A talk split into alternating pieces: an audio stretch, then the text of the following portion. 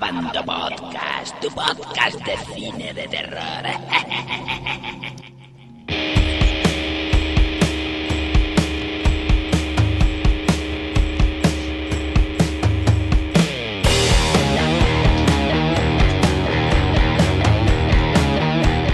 Bienvenidos a Bandomovieros a un nuevo Abando Podcast.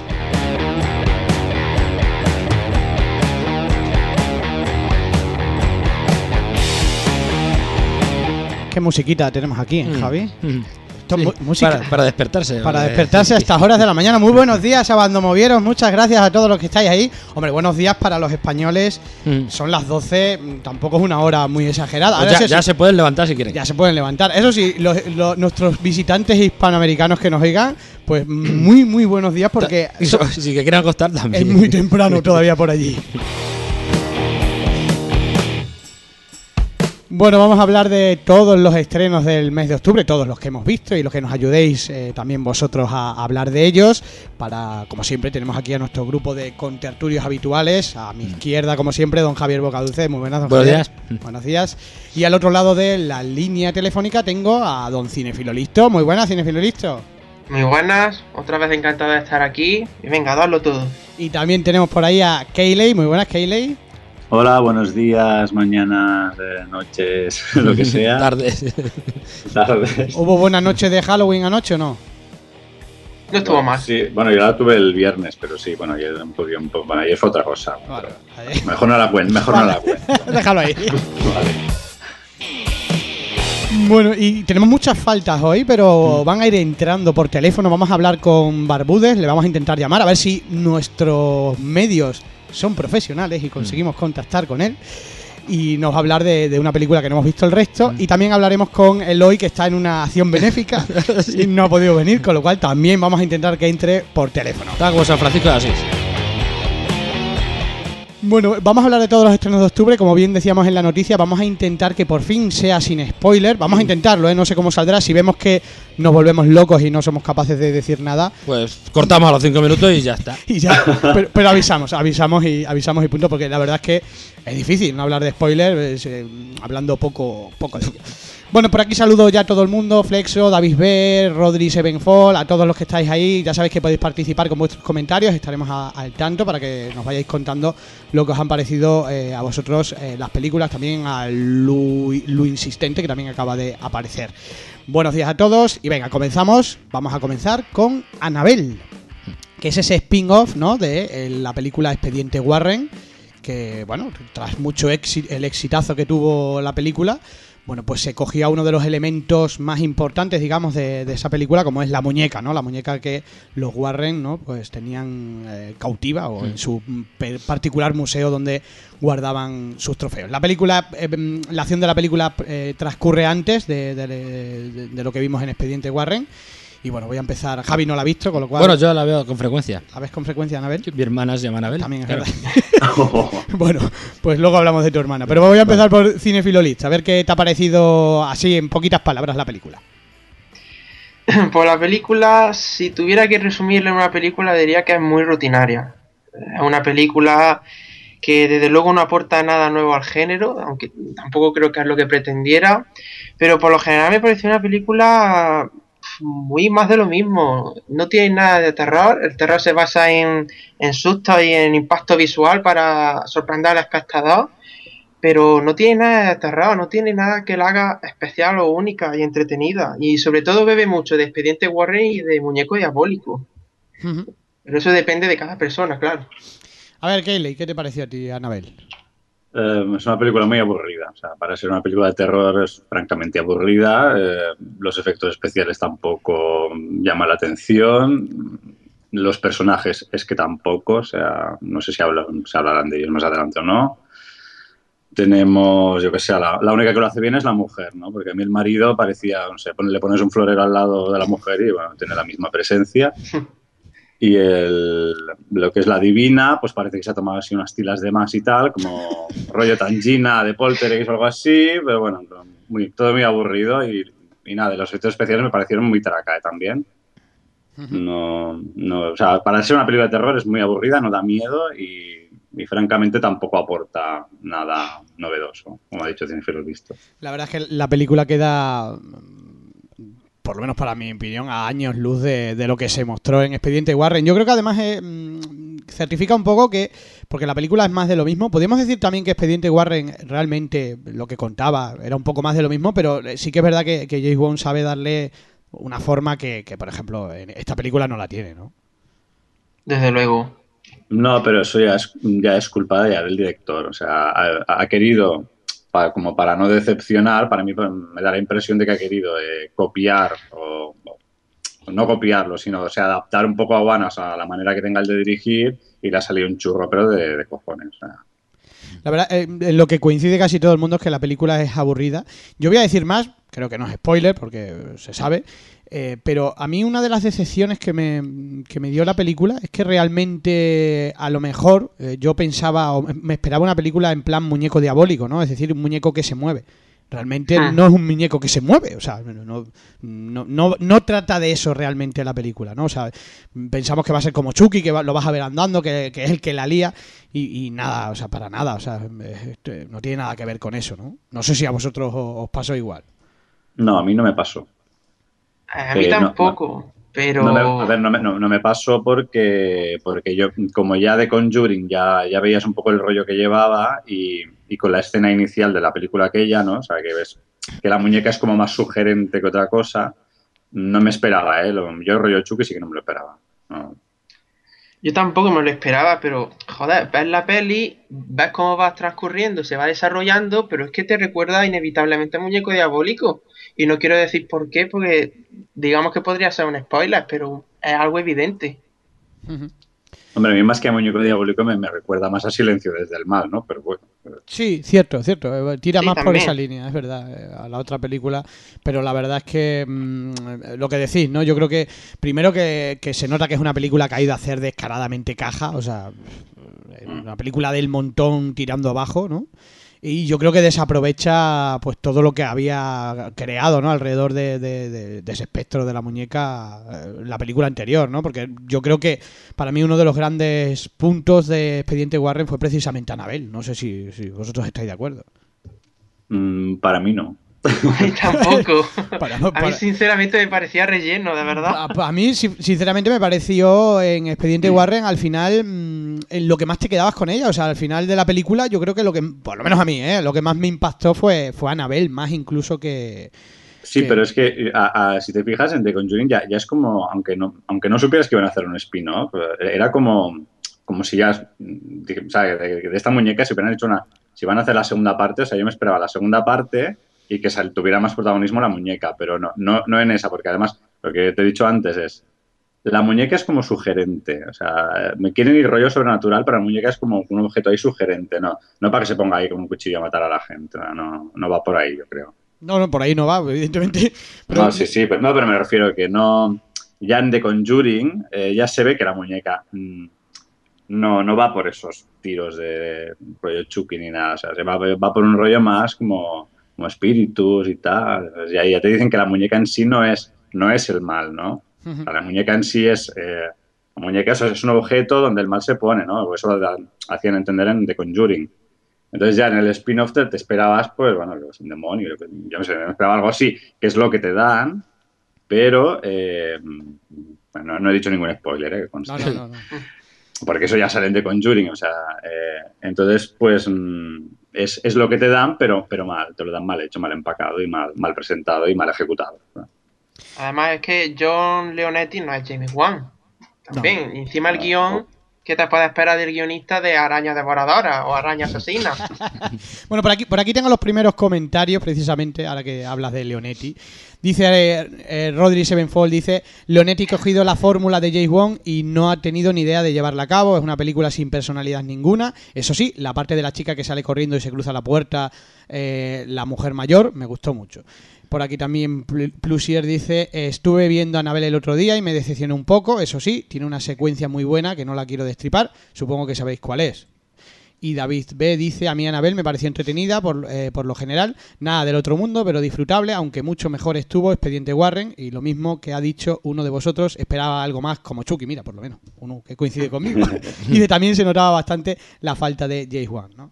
Bueno, pues eh, poco más, o sea, realmente es una película lo que vosotros, además los personajes, la mayoría de los actores son, son horrorosos, ¿no? Es que eh, lo que decía Kayleigh, es que el marido eh, es lamentable el papel que hace además. Es horrible, sí, es horrible, no tiene personalidad. Es- es que- Y tiene mucha. A veces veía la película y tenía estética de muy de telefilm, no sé vosotros, Sí, pero. sí, sí, sí, cierto, cierto. Parecía de una Sí, película de Antena 3 de los domingos por la, por la tarde a las 4. Uf, me parece que estás hasta una peli anticipando de algo. esa, Mm. hasta una peli de esa tiene mejores actores que esta. Pero si estaba mejor la maldición de Chucky que no, que no, que no está para el cine, ¿no? Tanto sí, follón sí, que va. hubo con, con todo aquello y esta es más de, más de directo DVD, que te diga. Sí, sí, pero bueno, han intentado. Bueno, no les ha salido mal, ¿eh? Porque en recaudación, aunque no ha sido una maravilla, pero me imagino que esta película habrá costado cuatro duros, con lo cual, pues todo Sí. va a ser. Ni 10 beneficio. millones, creo que lleva recaudado más de 200 millones. pues, Fíjate, menos negocio, o sea que, que aquí hablamos. de- pero bueno, yo creo que, que- o, o pienso que han quemado un poco. De hecho, personaje, ¿no? han quemado un poco lo que es la, la saga. O sea, creo que yo creo que le ha hecho daño personalmente. sí, sí. Sí, porque ya es que, que era- es completamente innecesaria esta película. Sí, es, eh, hubiera sido mejor una secuela, ¿no? Que hubiera venido más a cuento. Esto eh, pues, Sí. no encaja, no encaja mucho. Eh, pero bueno, eh, el negocio del cine, ¿qué le vamos a hacer? Por cierto, eh, eh, Mancini hizo, el, el director de La Maldición de Chucky, ahora que lo, Mm. que lo decís, hizo unas declaraciones que dice que le gustaría un crossover Chucky y Anabel. pero claro, no tiene mucho sentido, ¿no? Por lo que A ver si tienen niños pequeñitos. ya, ya- ya tiene, ya tiene otras semillas por ahí plantadas, Chucky. Bueno, pues eh, no sé si queréis añadir algo más de la película. No, es, es que esto, esto- esto es tan triste que, que no tiene más de qué hablar. Yo, yo creo que queda reservada para los fans, así un poco de The Conjuring y tal, para ver lo que han hecho con la muñeca y, y poco más, porque si si te, te esperas una película de terror, o sea, pincha total. No, para mí no. Venga, pues le ponemos nota. Eh, Cinefilo listo, ¿qué le das? Yo le doy un 4 porque se puede ver, pero es que es muy aburrida, no tiene nada de terror. Y no diría que es una decepción, porque tampoco esperaba algo demasiado grande, pero sí diría que es triste que una de las pocas estrenas de terror que hemos tenido este 2014, que siendo un spin-off de Expediente Warren y esto, y, y quién era el personaje, pues que la película resulte esto me parece algo triste, más que decepcionante. Bueno, pues. Eh, ¿Qué nota dado finalmente? Un 4, ¿no? Un cuatro. ¿Y, y Kayley, qué le das? También le doy un 4. no se puede aprobar porque también hay cosas un poco ano- anodinas también que no vienen a cuento. Y el guion es flojo, los efectos especiales, como he dicho también, me parecen una traca. eh, O sea, un 4 y va que se chuta. o sea, no, no se puede aprobar una película así. Ujú. Bueno, pues yo también yo le daría un 5, bueno, porque eh, si la ves como película independiente, pues bueno, pues pues eso, una película muy del montón tirando abajo, pero para el cine para nada, o sea, si hubiera ido al cine, a ver, vamos, eh, vista en el cine es bastante bastante decepcionante. Bueno, pues eh, leo por aquí los últimos comentarios de Anabel. Dice Rodri Benfol dice ha recaudado ha- han recaudado por expediente Warner por la expectación que había de la muñeca eh, y también Luis Sistente dice últimamente además de hacer películas de miedo que, sep- eh, que sepan que van a recaudar se tiran también de hacer pelis con poco dinero y así se lo aseguran y Anabel es otro ejemplo por supuesto porque lo que decíamos no es un ejemplo de el negocio perfecto. Poco dinero, menos calidad y beneficio económico. totalmente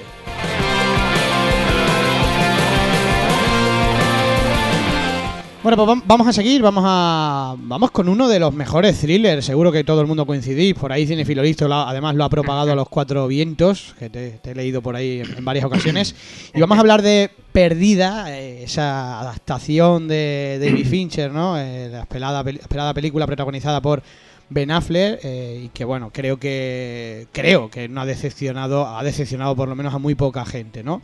Voy a empezar por, por Javi, que no ha hablado. eh, Sin spoiler, Bueno. Javi. Ojo, porque estamos, Ojo. estamos ante una. Bueno, como yo so- normalmente hablo poco, no creo. Es- bueno, es pero una- solo mete la, la pata con mucha facilidad. Es una película difícil de, de hablar de ella sin spoilear, pero bueno, eh, a ver qué, Mm. qué nos puedes contar de, de Perdida. A mí me gustó muchísimo. Le voy a poner un 8. no, a ver, no. eh, sí, sí, me gustó muchísimo. El- mantiene la tensión continua. Y tiene vueltas de tuerca muy interesantes. mm, y mm, el, el personaje de ella, no sé quién es la actriz, pero la actriz está fantástica. Además, te, Rosamund Pike. Vale, ah, no me- sí, da igual.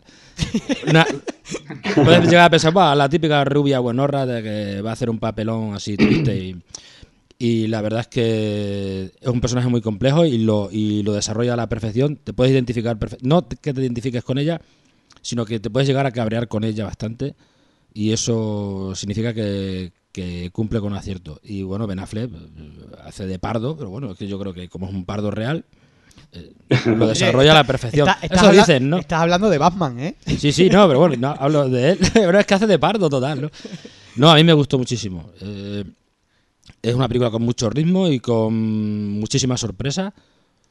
Y ah, es que no se puede decir mucho más, claro. A mí, mm, si la comparo con Rec, eh, justamente lo contrario de lo esperado. ya con eso creo que he dicho bastante. Bueno, voy con Kayley, a ver qué te pareció perdida.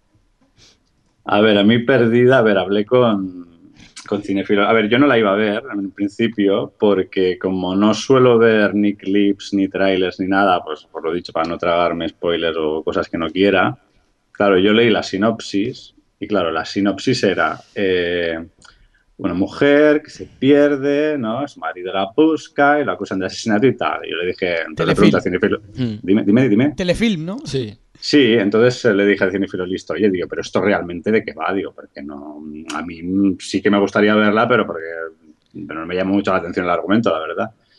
Sí, sí, dice que es muy guay, no sé qué, porque pasan muchas cosas. Y bueno. Entonces, para terminar de convencerme, me metí, me metí así que había un rollo sexual, no sé qué, digo, bueno. Digo, pues vamos a. Sí, sí, sí. Entonces Sabía digo, que con eso le engancharía, vamos. Sí, bueno, bueno. Y al final, pues con eso fui, fui, fui a verla. Entonces, eh, bueno, a- a- le iba a poner una nota un poco baja. Pero al final, como le- es una película que le, le he estado dando vueltas varios días, pues eso ya tiene mérito, entonces le- no sé qué le voy a poner finalmente, pero, pero bueno, entonces la película eh, yo creo que está... Primero os quiero hacer una pregunta. ¿Os la habéis tomado en serio? ¿De verdad? Ya. es- es- eso es una cosa que quería hablar con vosotros cuando... eh, eh, hay un momento Hmm. en la película Sí, tiene, No tiene sabe- como cómicos, ¿no? Sí, no sabes que, si tomártela mm, en Como una fantochada, ¿no? Pero bueno. Pero coincido contigo que es una de las cosas que me descolocó. O sea, Sí, pensaba que iba a haber sí, una sí. cosa y de repente. Me descolocó. Os digo, es que a ver si era cosa mía, digo, lo voy a preguntar, digo, pero en general, ¿no? Porque he, le- he leído la, tu crítica, he leído la de Cinefilo Listo y tal, entonces, y luego he leído pues algunas así más generales y no sé, parece como que las- la mayoría de gente como se la ha tomado muy, como muy en serio, excepto alguna excepción, eh, se lo han tomado como muy en serio y luego lo que me hace gracia es que digan que el final es inverosímil, cuando precisamente el final no es inverosímil. O sea, al final... eh, o sea, Ah, si- si hay-. Mm. de- no, no, pero no voy a hacer ningún spoiler, tranquilo. O sea, la gente dice que el final es inverosímil, pero el final no es inverosímil porque ya a mitad de la película mm, ya empieza alguna cosa inverosímil. Sino yo lo que yo la, la sensación que he tenido con esta película es que yo he empezado a leer un, un libro, ¿vale? Un libro, pum, pum, pum, y una vez que llego a mitad del libro, me encuentro con viñetas, ¿vale? O sea, me encuentro con un cómic. ¿Vale? No sé si, no sé si me sí. explico. Sí, sí, sí, sí, sí, te explico. Entonces, lo que, lo que quiero decir es que aquí lo que Fincher ha hecho es, eh, han- mm, o sea, nos ha colado un thriller, ¿vale? Y a media historia, ¿vale? Eh, hace como de los personajes una caricatura, ¿vale? Y entonces, mm, ya al final ya se folla el espectador. sí, sí. Sí, que ha jugado con nosotros, sí, sí, sensación, Sí. sí. Entonces ya, yo al principio pues estaba un poco descolocado y digo, hombre, como thriller así al uso, digo, hombre, pues mm, no sé si es que flojea por aquí o por allá, pero, pero no, no, o sea, realmente, si te lo tomas de esa manera, eh, entonces sí que es una muy buena película, por, por lo dicho. Entonces Además, a mí la, la sensación de pérdida ha sido esto, o sea, es una muy buena película, pero que, a- am, que a nadie se le ocurra tomársela en serio, y sobre todo el final eh, no, no es inverosímil, no, o sea, como no se puede dar spoiler y no lo puedo explicar, pues no lo voy a explicar. Pero el por qué, porque también hay un motivo, ¿no? O sea, me engancha con cierta cosa de, de la mitad, ¿no? Pero entonces no es inverosímil, es simplemente pues un cambio, ¿vale? Pero no, no por el giro de tuerca. O sea, me recuerdo también un poco, no sé si habéis visto la de Juegos Salvajes, Sí, sí, sí. sí. Aquella que estaba con Neff Campbell y Dennis Richards, que, sí, sí, sí. que empezaban a dar unas vueltas de tuerca y a lo bestia, ¿no? Que, que al final también era rollo como, como un chiste, ¿no? Era, mm, un poco, pues es un poco. Aquí Fincher ha hecho una cosa parecida, ¿no? Entonces, un poco más seria, ¿vale? Los personajes son más ricos, ¿vale? Pues los personajes están bien matizados y psicológicamente y tal, ¿no? Entonces, lo he dicho, la Rosamund Pike, pues al principio, es que al principio pues, está como muy bien matizada psicológicamente, ¿vale? Y luego, pues cuando vas viendo un poco más, pues como es esta mujer o lo que sea, pues mm, ya se vuelve como un poco la caricatura. Y el, y el marido igual, o sea, se vuelve una caricatura también. Y todos los personajes es que acaban súper caricaturescos. Es que no sé si, si me pilláis por dónde voy. Sí, sí, sí, sí. Eh, Yo, bueno, ahora habla- Cinefilo listo, pero a mí me dio sí. la sensación de. mm, de que a mitad de la película se convierte en una película de Stephen King. Exactamente esa es la sensación que me dio a mí. Como- Stephen Sí, pero- entra como pero- algo surrealista. Sí, sí, como. ¿Pero cómo? Sí, sí. Venga, vamos con, con Cinefilo Claro, listo. es que como no podemos meter spoilers, Claro, claro, es, que complicado claro. explicarlo. es que si no, lo has visto. Nos estamos pellizcando para. Venga, Cinefilo listo. ¿Qué te pareció a ti? Que yo sé que. No sé si. Bueno. estará- A ver. Tú, como siempre, me estás diciendo que me echas en cara que siempre me gusta Godzilla y que No, por no, eso que ya te- no tengo, que- que te gusta no Go- tengo rigor. No, que te gusta Godzilla, no. Que te encanta. Bueno, que me encanta. Pues a mí lo que en realidad me encanta el tipo de cine es este y, y más si es de Fincher, porque como ya he dejado muy claro, Fincher a tope, me encanta, me dirá estado favorito y desde luego esta película no me ha decepcionado. Eh, me ha encantado en casi todos los puntos. La dirección de Fincher es magnífica, sí, porque sabe jugar con el espectador como quiere. El guion me parece bastante bueno porque es imprevisible. Si tú lees el argumento o se lo explica a alguien, pero cuando ve la película jamás esperaría ver lo que ha visto, ¿no? Y eso es un buen mérito. Las interpretaciones son muy buenas, sobre todo la de ella. Ben Affleck tiene cara de pardillo y por eso le queda el personaje que ni pintado. Eh, la música me gustó mucho, técnicamente está fenomenal y a mí me pareció la mejor, la mejor película que he visto este año y no, te- no sé si diría incluso del año pasado también. Por encima de Godzilla. Por encima. Fíjate que Godzilla es grande, macho. Sí, sí, vamos. Yo, por ejemplo, por compararla, aunque creo que no son comparables, me gustó más Prisioneros que esta película. Porque yo la, veo más- la vi más seria. Sí, hombre, claro, claro. O sea, en ese sentido de, de más el thriller, más thriller que... Sí, más thriller de, de suspense y de tensión, sí. sí, Más, que- en una línea directamente, ¿no? Esta es que te cambia de repente. Bueno, Bueno, por aquí es comenta- curiosa, una película curiosa. comentarios de Perdida. Rodri Ebenfold dice, Perdida es un peliculón, tiene muchos giros inesperados. Es, es, es- es de Fincher, claro. Y también dice, a mí me recordó mucho, y para no hacer spoiler, a cierta película de Verhoeven. Ahí lo dejo. Y Plusier dice, a, mí me parece una gran película, me gustó el planteamiento que hace sobre el matrimonio y sobre los medios de comunicación. Bueno, sí, tiene mucha Sí, crítica, sí, ¿no? una crítica O sea, social. que no hemos dicho nada, ¿no? La película carga mucha mucha crítica, mm, bueno, en, en varios puntos como los que los que ha dicho él, ¿no? Que son, digamos, eh, los más importantes. La película en realidad es una tela de araña, ¿no? Ta- Tanto en el argumento como en la relación con el espectador, yo creo. Pues te atrapa, te hace creer que vas por un sitio y te engancha, te agarra, arranca la cabeza y te manda para otro lado. Y, viene y con los personajes hace lo mismo. Ujú. Sí, Bueno. pero yo, yo quería hacer un apunte, o sea, um, la que habláis mucho también, y de, también la- de, lo- de la crítica a los medios de comunicación, pero esto está tratado de una forma muy superficial, ¿eh? o sea, no, no nos enganchemos ahí, porque está tratado de una forma muy superficial. Sí, sí. Este, este aspecto que tanta gente alaba está tratado de una forma muy superficial. ¿eh? ¿Te refieres a lo de los medios? A, los medios, A lo de los medios de La crítica a los medios, mediática ¿no? está tratado de una manera muy superficial, ahí sí que difiero. ¿eh? Mm.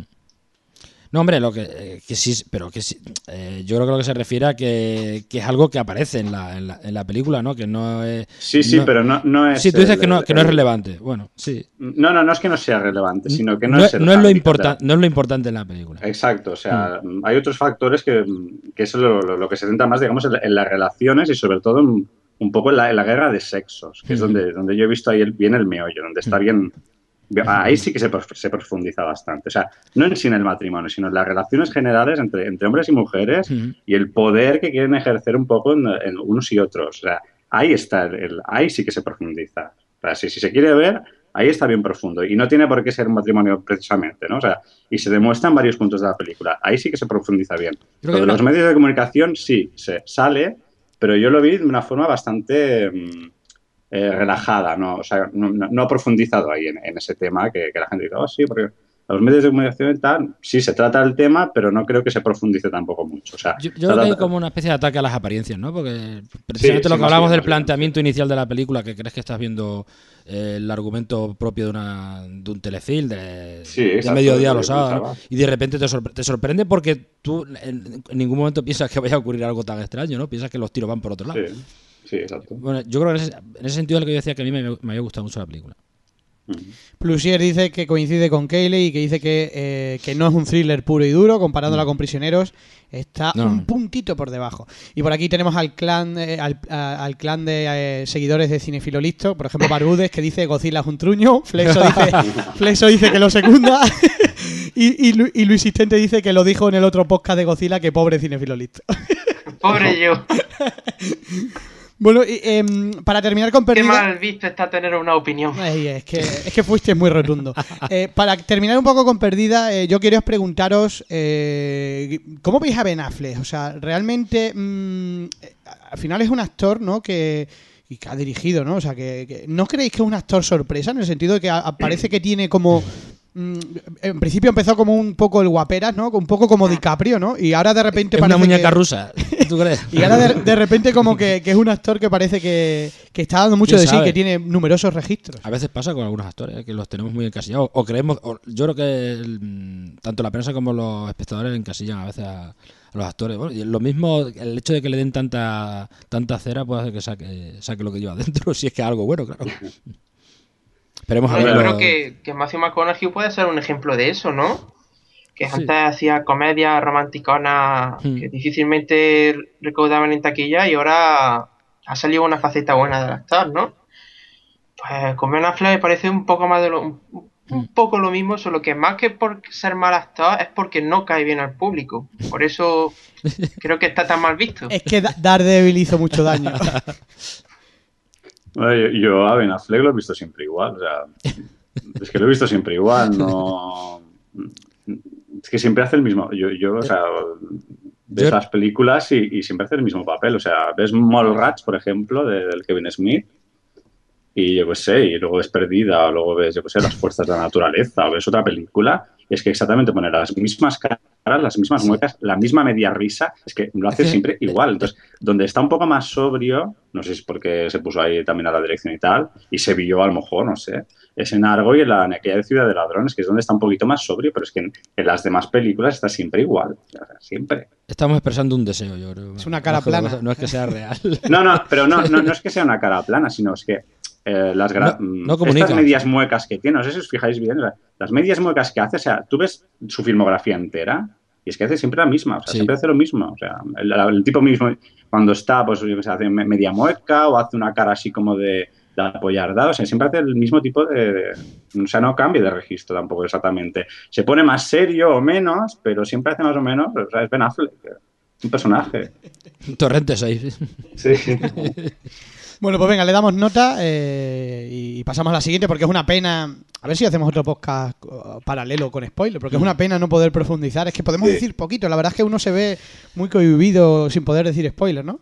¿Qué nota le da Javi? Yo antes había dicho un 8, era, era coña. Un 7, sí. Yo creo que un 7 sí lo merece. Tú le das un 7. Kayleigh, Yo le voy a dar un siete y medio, va. Bueno, al final te has portado con ella, ¿eh? Sí, Estamos al final, convencidos. Sí, sí, pero porque pero me ha costado así, he estado unos días pensando en ella y hasta que no he llegado a la conclusión que os he dicho, eh, me ha Mm. costado un poco, ¿eh? Porque digo, o sea, como thriller al uso, no. eh, No.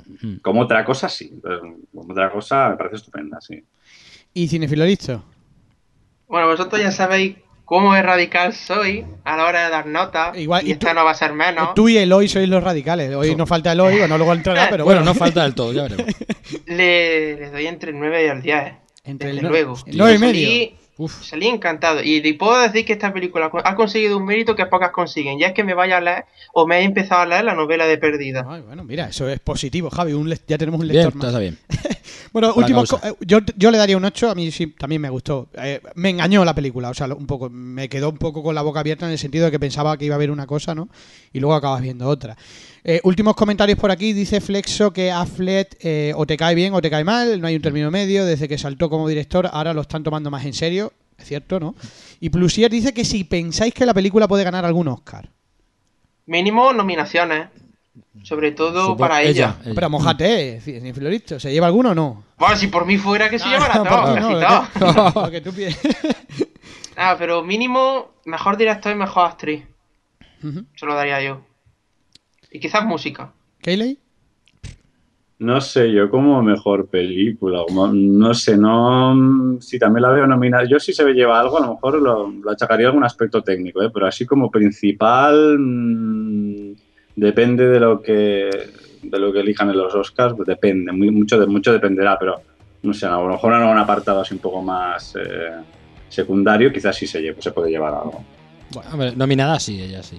Sí, sí, nomina- nominada sí, pero es digo, ganar, ganar, que es lo que estáis diciendo, pues ahí ya dudo un poco más. Pero... Duda, eh, tendrá- Habrá que ver la competencia. habrá que ver la- claro, exactamente, que- habrá que ver un poco la competencia que Claro, será, claro, eso, ¿no? será quien determine quien determine eso. Bueno, pues ahí queda, perdida. A ver si algún día La volvemos a hablar de ella sin spoiler. Sacones, pues. Eso, eso, perdón. con, con spoiler. No la, no la lío más.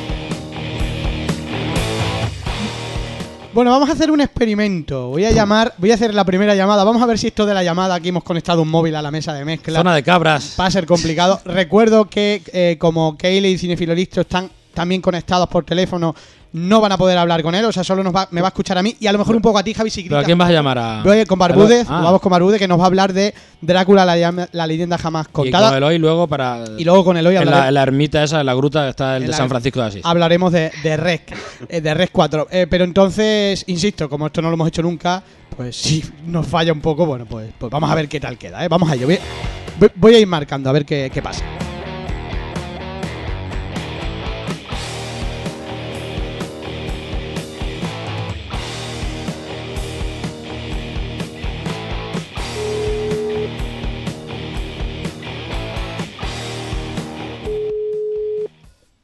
Ahí suena el teléfono. Estará en el lecho del dolor. Está convaleciente, no ha podido estar por- precisamente por eso. A que nos salta el contestador, Javi. Esto me recuerda. Dígame. algo. Señor Barbúdez, ¿Qué pasa? ¿nos oyes? ¿Nos oyes bien? Sí, soy bien. Te oigo, te oigo. Vale, sí, Bien. a ti se te oye perfectamente. Bueno, pues es que eh, te hemos llamado, ya sabemos que estás un poco convaleciente, así que te agradecemos que te honres en cogernos el teléfono. Muchas Eh, gracias. Y nada, te contamos contigo para que nos cuentes un poquito, eh, sin spoiler, que hoy estamos en ese plan, nos ha dado por ahí, eh, de que nos, cuentes un poco eh, de Drácula, la leyenda jamás contada, puesto que ninguno de nosotros eh, la hemos visto. Entonces, Y si tiene algo que ver con tu postración. sí que Vaya. también lo, lo hemos rumoreado. Cuéntanos. Bueno, a ver, eh, ¿qué os cuento? La semana pasada, pues un amigo la, me contó que la había visto. Digo, ah, pues qué tal. Y me dijo que, ah, pues una, una mierda, me dijo. Un poco así. Digo, bueno, bueno, no sea para tanto, hombre. digo. Tenía buena pinta el tráiler, ¿no? Digo yo, no sé, se copiaba un poco Castlevania de los Shadows, pero dije, ah, a lo mejor está bien. Claro, me dije yo, bueno, como está aquí Pochete con la espalda, digo, "Ah, me, voy a ver- me la voy a bajar. Eh, por la vía legal, evidentemente. Me está quedando un poco sorprendido. Sigue, sigue. Eh, sé un poco sonido, ¿no? Bueno, la, la he visto, o sea, a duras penas y, joder, la conclusión que digo, pues que es que tenía razón. La película es un verdadero truño, o sea, es un verdadero mojón, eh, pero eh, increíble que se hayan gastado el dinero en este, en- en- bueno, en semejante montón de basura de Drácula. O sea, yo no sé qué demonios quisieron hacer, porque yo creo que intentaron darle un rollo Batman Begins gilipollesco a Drácula, le vuelven, no sé, es que no, no puedo hacer ni un spoiler, ¿verdad? Hombre, si, si no es muy bestia. Ah, si es tan No, mala. no, no es bestia, no. Es en plan de, por ejemplo, pues que seguramente el guionista o guionistas que intentaban informarse un poco de Drácula, del, del tío este de Blas el Empalador, porque la peli va de Blas el Empalador, Ajá. pues que no sé, mm, yo creo que sacarían siempre un cero en historia, porque de repente te cuentan que él tenía la fama de empalador mucho antes de que le atacasen los turcos. Y es cuando los turcos, cuando invadieron los turcos eh, los Cárpatos, le, se le, le llamaban el empalador por eso. Pues no, aquí antes. Y se vuelve bueno. Y luego se vuelve mal. Y luego pacta con un señor feo, que es el de Juego de Tronos. Y hace aquí, se vuelve en Drácula. Pues ya está. Y no sé, una puta mierda. Y luego con un final insultante. Y luego una escena post créditos que da vergüenza ajena. O sea, que encima, encima de entender que va a haber secuela de esta mierda. Eh, supuestamente, eh, eh, no está muy claro, eh, dicen que como Universal quiere hacer una especie de Marvel con todos los monstruos clásicos, Frankenstein, Hombre Lobo, Drácula, dicen, dicen es que como no, yo no la he visto, no, no sé exactamente si, si podría ser, dicen que esta sería la primera película que introduciría ese universo. No sé si, ¿cómo lo ves? Hombre, yo lo que vi, pues no te sé decir. A ver, tiene escena postcréditos, como las típicas películas de Marvel, que esto, pero es, es que la escena postcréditos es un poco chorra, o sea, es en plan rollo, no sé, es que a ver, es como decirte que tiene una escena postcréditos la película de Drácula 3000, ¿sabes? O cosas de esas, es que no, no sé. es que creo, de todas maneras creo que tampoco ha funcionado muy bien en taquilla, eh, si no, creo que es que no tengo ni idea. Bueno, sí, no te Porque- creas, ¿eh? O sea, a ver, sin ser una cosa muy espectacular, en Estados Unidos sobre todo, pero a nivel internacional, bueno, en España la tenemos, eh, estaba número uno el fin de semana pasado y además en la fiesta de cine ha sido la que se ha llevado el gato al agua, ¿eh? Sí, no han sido pocos Hombre, espectadores. Hombre, viendo lo que había la semana, pues como para, para no para elegir eso, ¿no? Eso las tortugas ninja. O sea, Ha valido visto 70 y- y millones y ha recaudado mínimo ¿eh? Yo lo digo. 140 ya, en total. Ha, ha valido, está subiendo. Un segundín, eh, eh, ¿ha valido cuánto has dicho, Cinefilolista? 70 o 75 millones, según he leído. ¿Y ha recaudado? Mínimo 140 lleva ya. Es decir, ya lleva el doble. O sea, lleva el doble recaudado de lo que ha, de lo que ha costado. Bueno, El cine es negocio, ya no importa Pero bueno, la calidad. para tampoco sin ser una cosa, insisto, eh, más publicidad, más eso, pues tampoco es una recaudación espectacular, ¿no? Pero bueno, que- que está bien, o sea, que- recupera. Eh, que es posible Si que- doblan, la- si doblan el presupuesto, pues puede que haya secuela. Si doblan. O sea que siempre es la ley, es la ley del cine. Si tú consigues recaudar el doble de lo que te ha costado, hay secuela. Bueno, ¿y y qué nota le darías? Joder, va- vale, pues que a ver, la película yo la pondría pues, un 2 sobre 5, o sea, porque es que, a ver, es entretenida, no voy a negarla, es entretenida, pero es que, que la peli es un ñordo, o sea, es un ñordo descomunal. ¿Y de efectos especiales y tal? Que parece que es lo más destacable. Los efectos especiales, te digo la verdad, no son normalillos, no son para tirar cohetes, ¿eh? Hay, por ejemplo, algunas escenas en las que salen dos, que además os digo, si veis el tráiler os destripa la película entera, o sea que, así os lo digo. Eh, no sé, la escena esa, la batalla esa que está ahí pegándose, pues está chula, hay mucho, está bien hecho, pero vamos, poco destacable en la película, no sé, Y luego, mierda. y luego una de las polémicas con la película era precisamente la, cla- la clasificación por edades, ¿no? Que era no recomendada a menores de 13 años. O sea, es, es así, o sea, es totalmente light. Es un- sí, es un pelín light, o sea, no es, no hay tanto, hay, bueno, hay un poquito de sangre, pero cuatro cositas, mm, del típico la cara manchadita de sangre, algún corte, poco más, pero tampoco es mucho la película, o sea que es una historia desaprovechada, un un guion escrito por un chimpancé y poco más. Bueno, pues... es, la, no, es la- es la verdad, es que cuando ves la película vas a decir, joder, pero ¿quién ha escrito esto tan mal? O sea, ¿quién ha escrito esto tan tan retrasadamente? O sea, es que, mira, cualquier persona, por ejemplo, que, que sea fan de Drácula es que va a decir, ¿pero qué cojones es esto? ¿Qué me, ten- está contando? Tenía toda, tenía toda la pinta. Bueno, ¿quieres, ¿quieres comentar algo de Perdida? ¿La has visto? No, pues no la he visto. Yo mm, no pude, me quedé sin pase porque no, cuando fui a pedirlo, pues ya no, ya no había y ya me la, me la perdí. Bueno, bueno. Y no sé, Perdida. bueno, David Fincher ya dije, a mí no me no es plato de, de buen gusto a mí este hombre. La red social me despareció me, la otra, bueno, no sé, algún día cuando la pongan por la tele a lo mejor la veo, no sé. Es que no, no es plato de, no me interesa mucho ese, ese señor. Bueno, Barbudes, pues que te mejore y muchas gracias por, por haber entrado. A vosotros, Bueno, venga. Venga, no. hasta luego.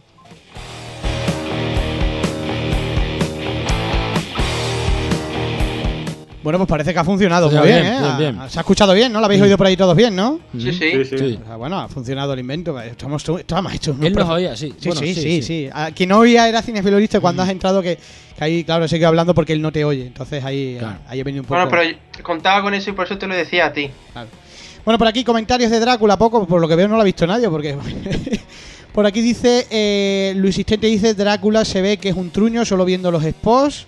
Eh, eh, Davis B dice, "A- aún no he visto Drácula, no me llama la atención y seguro que no me gastaré el dinero en verla en el cine, tiene pinta de tener un poco de acción y efectos y nada más. Y Flexo dice, la de Drácula se deja ver, podría ser mucho mejor, pero eh, también podría ser algo insufrible. Los que comentáis eh, de eso del universo de monstruos en plan superhéroes no sería para nada descabellado. En taquilla creo que sí ha funcionado bastante bien, a- eh, habrá secuela casi fijo. Vamos, que le da un 5 raspadillo, con lo cual, bueno, pues ahí, ahí queda, queda Drácula. Bueno, y como a la una tenemos la cita con Eloy, o sea, a la una entrará Eloy y nos ayudará a hablar de Rex, puesto que Cinefilo Listo y Kelly no lo han visto. Vamos a pasar a Tortugas Ninja, vamos con esa eh, nueva versión de, de- de estos personajes eh, muy queridos eh, por los 80-90, ¿no? El personaje de- del cómic que tuvo su, ya su adaptación eh, cinematográfica en los años 90, creo que recordar que fue la primera de ellas. Bueno, y venían con, con mucha polémica por el- su aspecto físico al principio. Bueno, hemos tenido noticias de todos los colores sobre, sobre ellas, ¿no? Eh, siempre que aparece el nombre de Michael Bay por ahí en la producción o en la dirección, la gente se vuelve loca. De ma- gente que lo defiende mucho y, y otros que van muy en contra de él, ¿no? Bueno, pues voy a empezar por, por Kayley, que creo que la has visto, ¿no? Si no me equivoco, sí. Sí, sí, sí, sí, pues sí. venga, vamos con Tortugas Ninja, o como aquí en España somos tan chulos, pues las... eh, Ninja Turtles. Ninja Turtles, o sea, que es que queda- me queda tan horrorosamente Tarta mal. de tortuga. A, a la purga, no la llaman la purga y la llaman la noche de las bestias y aquí llamándola Y- la tortuga niña la llaman Ninja Turtles, ¿no? Es, es increíble, Pe- pero es que además no se llama Ninja Turtles, o sea, en Estados Unidos es Teenager Ninja Turtles Mutant, o sea, es, es completo. Muy largo. Aquí lo cortan y lo dejan en inglés, ole. Venga, eh, Kayle, cuéntanos. Turtles Party, bueno, pues eh, a ver, pues la típica película de acción, bueno, acción, a ver, acción, fantasía, se llama lo X, para pasar el rato eh, y olvidarte. Lo que pasa es que, bueno, eh, si no entramos a comparar con la de los 90, que a mí personalmente me parece mucho más divertida, eh, pues bueno, tenemos una película que no está mal, que entretiene.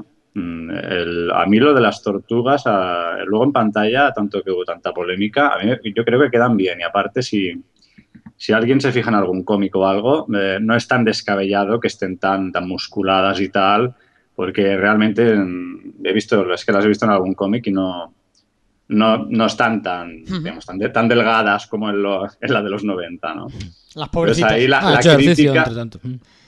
Sí, entonces ahí la crítica, o sea, la crítica al aspecto ya es pues un poco como lo de, lo de Freddy Krueger o, lo que sea, ¿no? Pero bueno, realmente no, mm, tampoco están tan descabelladas y después lo, los que han puesto las voces, el movimiento y tal, que había unos actores detrás y tal, pues cumplen bien, eh, o sea, me parecieron divertidas. Y, y bueno, está bien. Lo que pasa es que la película a nivel de argumento está todo como muy metido por- en- con calzador, y, eh, excepto para, digamos, de la... Bueno, su- suelto un spoiler, pero no pasa nada porque sale en el tráiler, ¿no? Entonces da igual. Hay una escena así con que hay una persecución con un, con un camión que se cae en la nieve y tal. Sí. Pues a, a partir de ahí, la película se anima un poco más y, y entonces ahí coge algo de dinamismo, pero lo que es antes es todo como muy metido con, con- A mí me pareció como muy metido con calzador todo, ¿no? Lo que es el argumento, todo demasiado hilado, ¿verdad? Todo muy, sí, muy demasiado cercano. hilado hasta, hasta el momento ese que te digo que a partir de ahí se vuelve un poco más divertida, un poco más amena, para, al menos para mí, para mí, para mi gusto. Y luego las interpretaciones, eh, excepto, bueno, ya te digo, excepto la- las tortugas, que es otro, otro cantar, ¿vale? Las interpretaciones humanas, física que veas directamente, pues eh, bueno, Megan Fox creo que está bastante bien para lo que suele hacer. O sea, como heroína y tal, pues bueno, a mí me parece que es una chica que, bueno, se le tiene mucha manía, pero si la metes así como... Bueno, es que es como una tortuga más, ¿no? Es como un CGI ahí bonito, pues queda, queda bien, ¿no? Queda bien.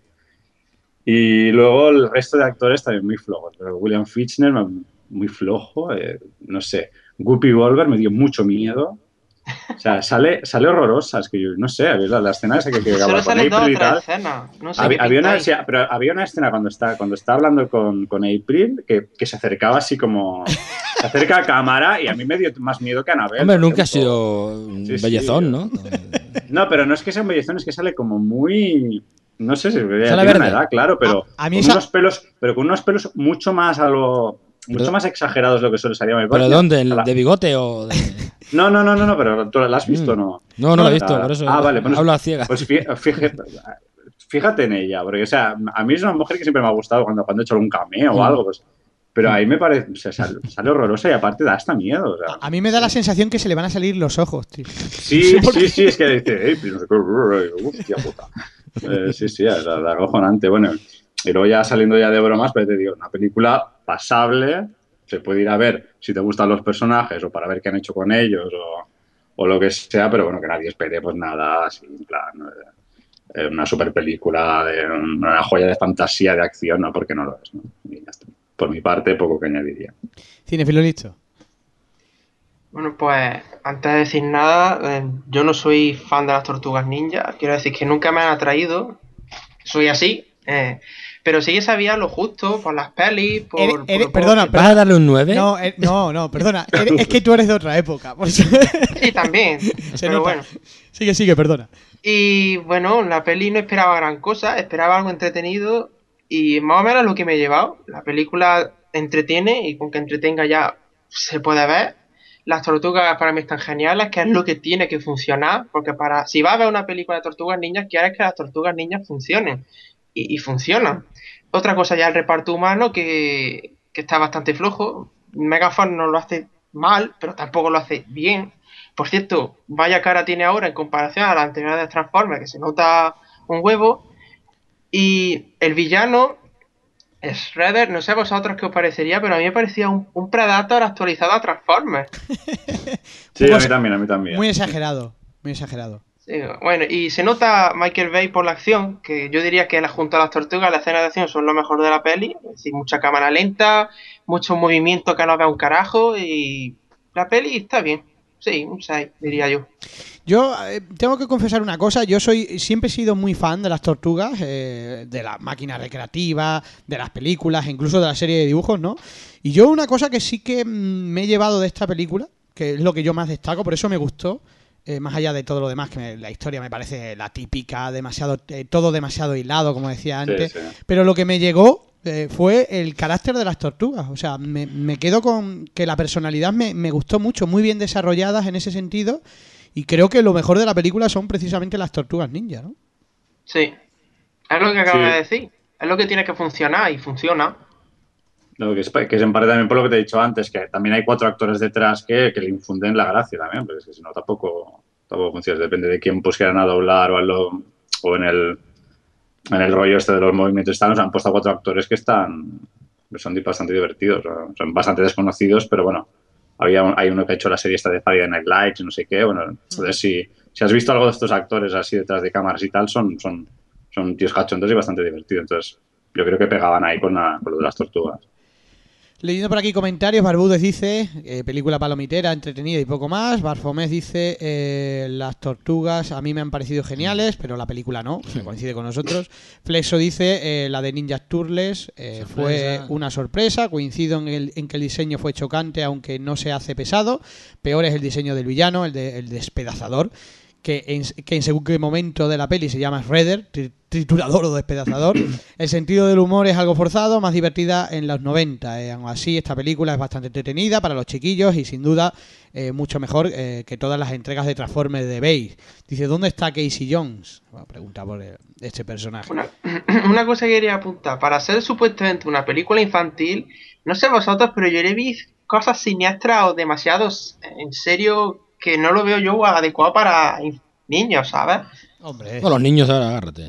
no, No, pues pero- a mí, a mí me parece. No, niños ahora agárrate, no. O sea, a mí me parece más dura la, la, la, la- la original de los 90. O sea, es como más. No sé, es más oscura que esta. Sí. ¿eh? Incluso yo diría, ¿eh? Además, es es una pena que, que- que tortugas gigantescas que pelean con espadas, ¿no? Y no haya sangre, tío. Claro, es que tienen dos katanas, tío. ¿Cómo es posible que no rueden cabezas ni nada, no? Bueno, Rodri Evenfold dice, no la he visto, la de las tortugas, pero me parece lamentable el aspecto que tienen. En cuanto a las interpretaciones, la cámara de Megan Fox tiene pinta de hacerlo bien en el tráiler. Eh, David B dice Ninja Turtles es para lo es para lo que es, para entretenerse y disfrutar viéndolas y eso lo consigue muy bien. Yo no le tenía mucha fe ni, ni de eso siquiera, pero me ha sorprendido en ese aspecto, efectos y escenas de acción muy buenas, el argumento es muy sencillo, hilado como decís, pero bueno, es pasable y Megan Fox eh, no lo ha hecho tan mal. Y además dice también bastantes puntos cómicos que son divertidos eh, y no resultan pesados en mi opinión. Eh, bueno, y repite por aquí el comentario tres veces que se lo habrá escapado el clic. Mm. Bueno, eh, yo destaco también de las escenas de acción, destaco la escena de la nieve que me pareció espectacular.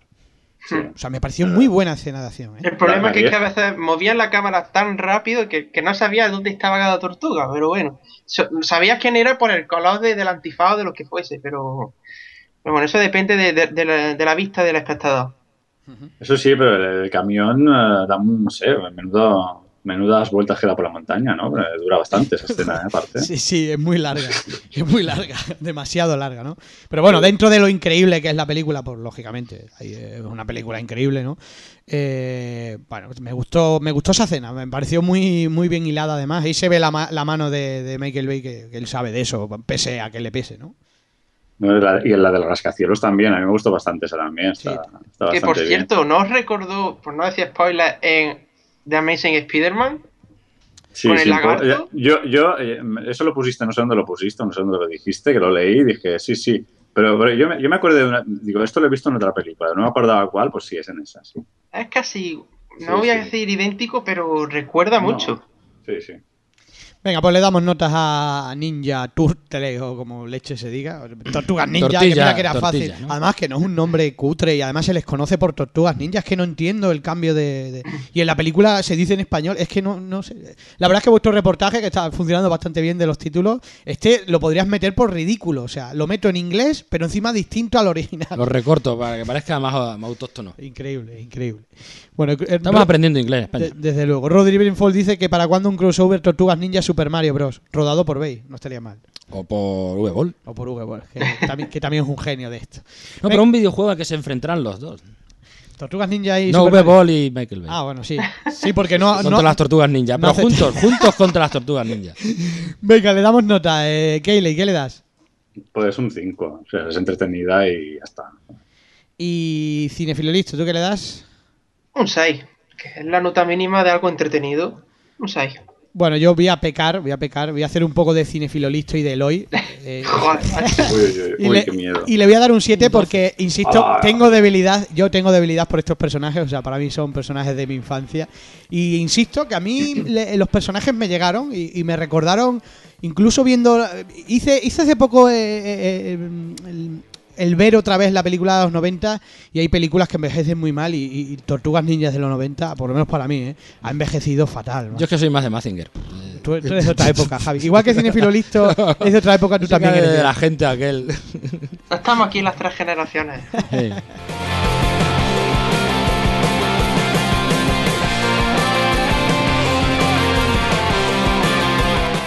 Bueno, vamos con la última. Bueno, la última, y luego si tenemos más tiempo hablaremos de más, porque por ahí tenemos algunas películas que habéis visto de forma independiente, Keyley, Cinefilo Listo, etcétera.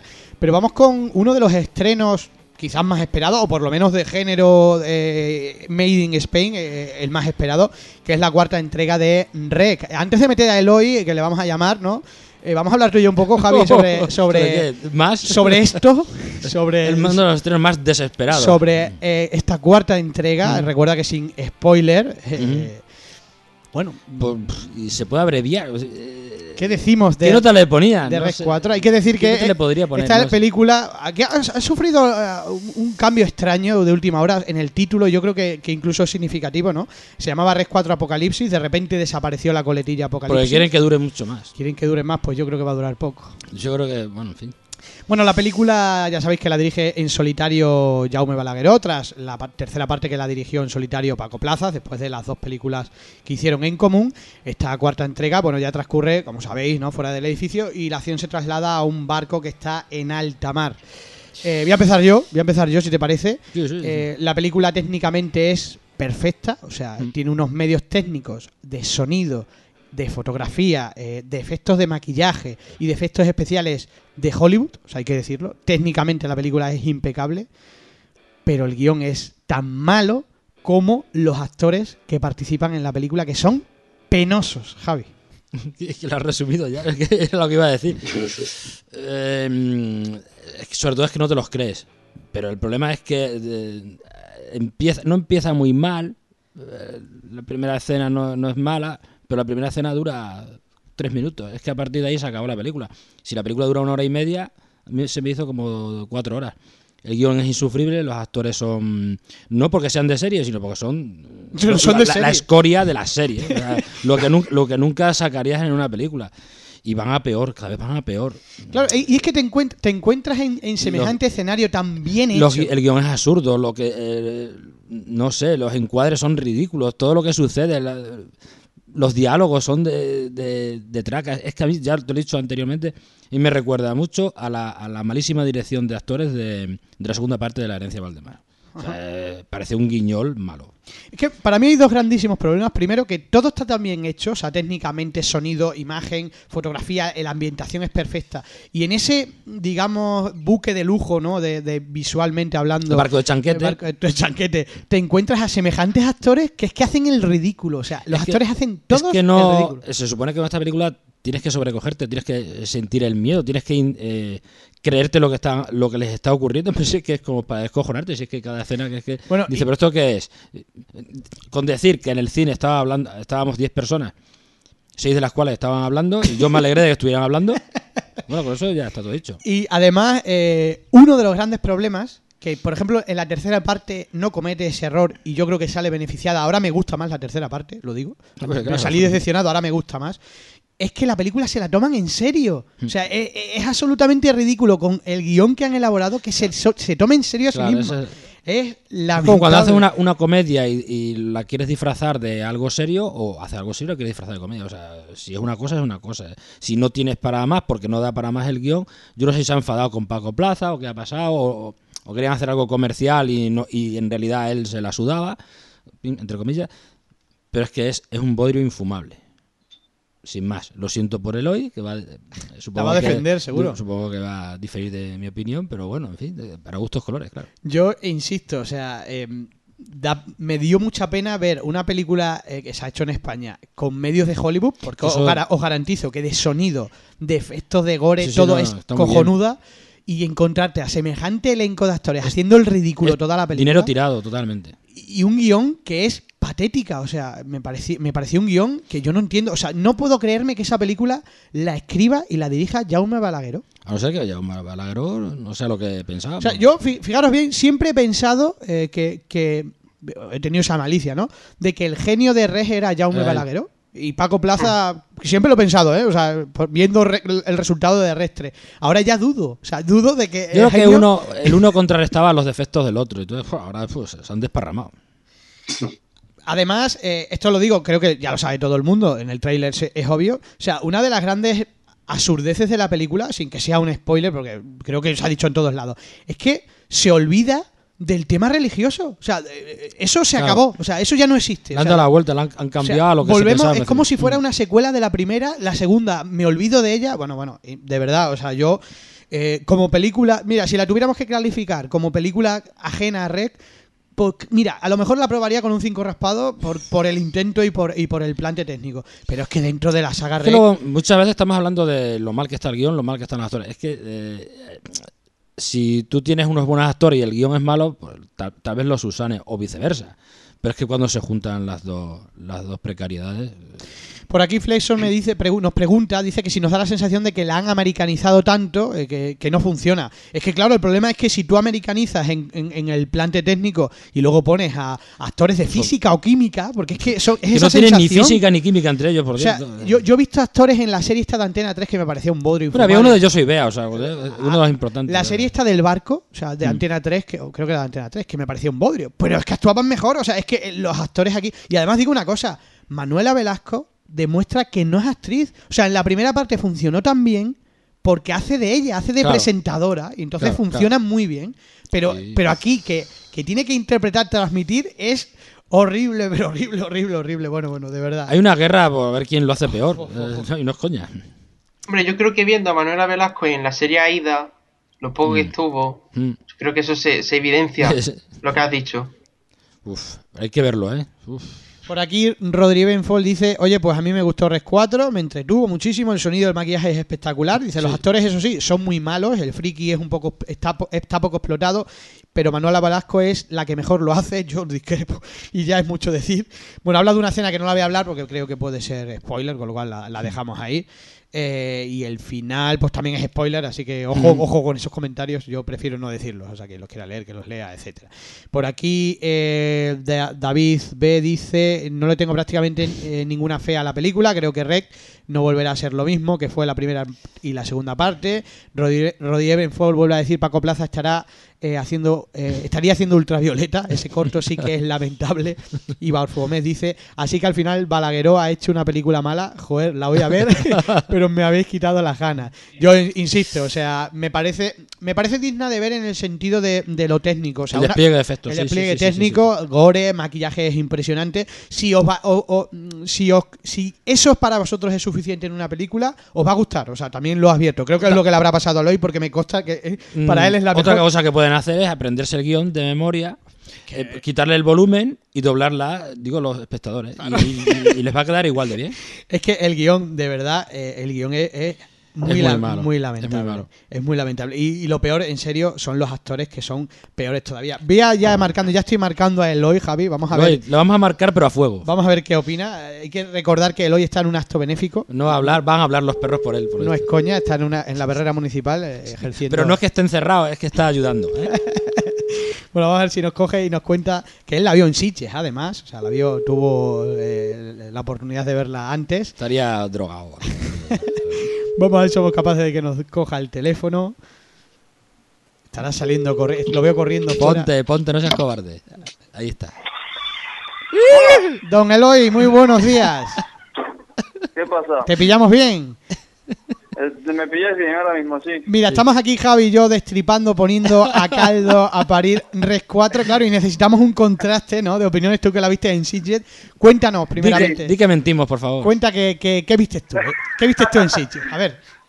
Vamos a ver, a mí, me- a mí R4 me pareció, comparado con la tercera, desde luego, pues una maravilla.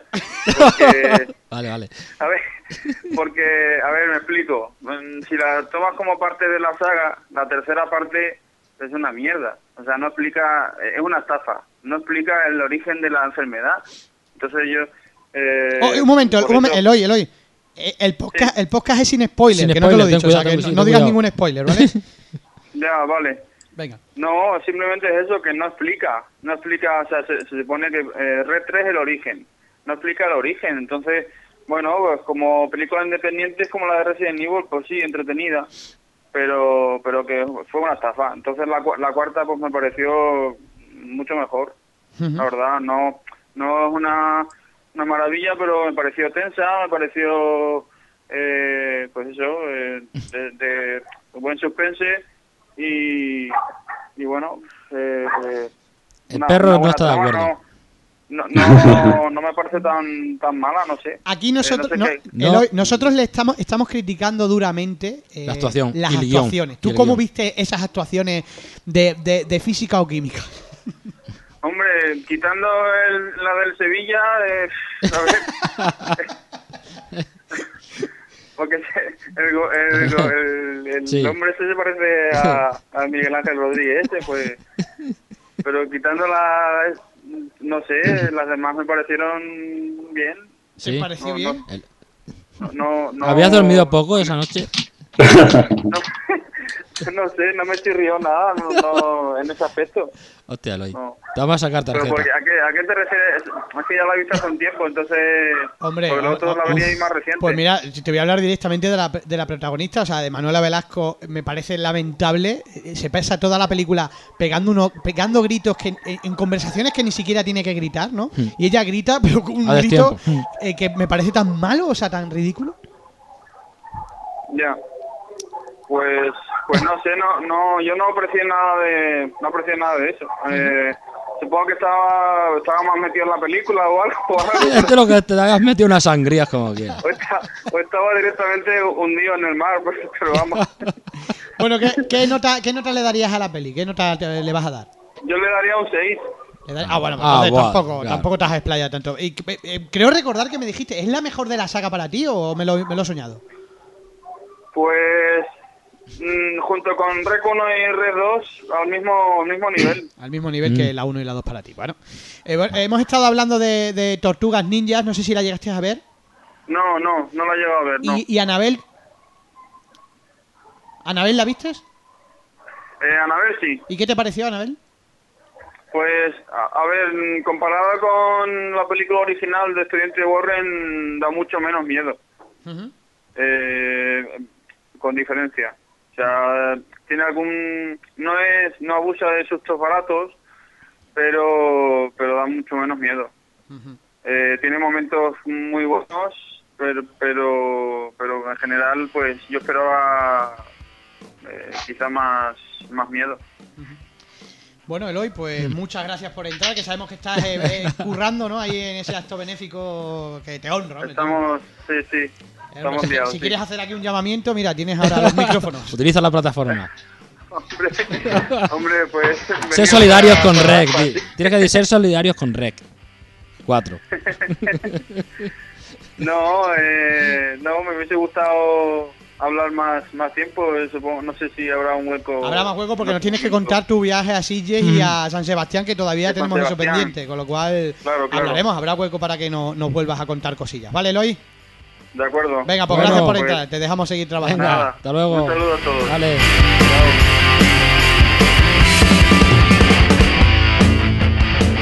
Este, Eloy, eh, le, le- le ha gustado. Pero igual tiene razón él y no nosotros. Claro, No a sé. lo mejor a nosotros no nos ha gustado, no- lo hemos visto con malos ojos, no sabemos. Rodrigo Benfol dice por aquí que soy el único que piensa que Cañita Brava tenía que haber salido en la película y es más De que comandante del barco. hubiera, que, que hubiera tenido un, pa- un papel de peso, eh, ganaría el Goya seguro. Y Luis Istente dice, me daría mucha pena que se cerrara la saga de una forma tan mala, espero que me guste un poco. Bueno, yo insisto, eh, sum- sumándole, sumándole que es una decepción, o sea, pues, sobre todo eso, ¿no? Que además es una decepción, es una pena. Y insisto, yo lo, lo que no entiendo muy bien es cómo se puede gastar tanto dinero en lo técnico y olvidarse De por los completo de los actores. de los actores. O sea, porque mira, guión- el guion es muy malo, pero bueno, si hubiera tenido unos actores que le, eh, le hubieran dado le Algo de credibilidad. Es algo que, de credibilidad, la- la pierde toda, pues ¿eh? eh, hubiera estado mejor. Eh, no os la toméis en serio y seguro que os gusta Hmm. mejor. O sea, no- no aunque la película se, pon- se plantea de una forma seria y, y muy en serio, no os la toméis en serio, por favor, porque entonces eh, será un desastre. No le deseamos el mal, por supuesto, a Red Mm, 4, mm. hombre, para la saga más internacional que tenemos, ¿no? Pero es una pena que acabe así, oye, y creo que, que, mere- que, que los palos son merecidos, por lo menos eh, pienso. Hmm. ¿Qué nota le da, Javi? Un 3. Un 3. Sí, por, la, por lo técnico. Por lo técnico, Si yo- no, la, la sumergía en el agua. ¿no? Yo le voy a dar eh, un 4 igual, porque técnicamente, vamos, eh, os costará, o no recuerdo yo una película española, ni siquiera las anteriores Sí. entregas, Mm, eh, con, con esos, ese ese de- mm, esos medios técnicos que son impresionantes. Eh, y yo creo que también que a la saga le ha hecho daño. eh, en la 3 ya le hizo algo de daño, pero teníamos el principio que era así, el abandonarlo de cámara en mano. Cuando Mm, una película, su sello de identidad es ese, mm, más por encima de lo que está contando, Mm. eh, yo creo que, que eso daña la saga. Y luego uno de los grandes errores para mí de Res 3, eh, supongo que muchos estaréis, y Keile y Cinefilo Listo también estaréis conmigo, es que, y lo ha dicho Eloy, eh, es que se supone que era el génesis, era el inicio, y nos estafan, no nos cuentan nada de la niña de Medeiros, que estoy seguro que todo el mundo era lo que Mm. pensaba, ¿no? No sé si vosotros os pasa. Y, Sí. y- y te encuentras con una película que es una paralela, un spin-off, ¿no? Que, que no tiene nada que ver. ¿Cómo lo veis? Sí, sí, sí, pues sí, eso. en ese sentido, porque la peli al menos fue buena y estuvo bien, pero si no me hubiera gustado, hubiera sido peor incluso. Porque yo esperaba eso. No, pero- Bueno, lo, lo raro es que no empezáramos a sospechar ya cuando vimos que el argumento era en una boda.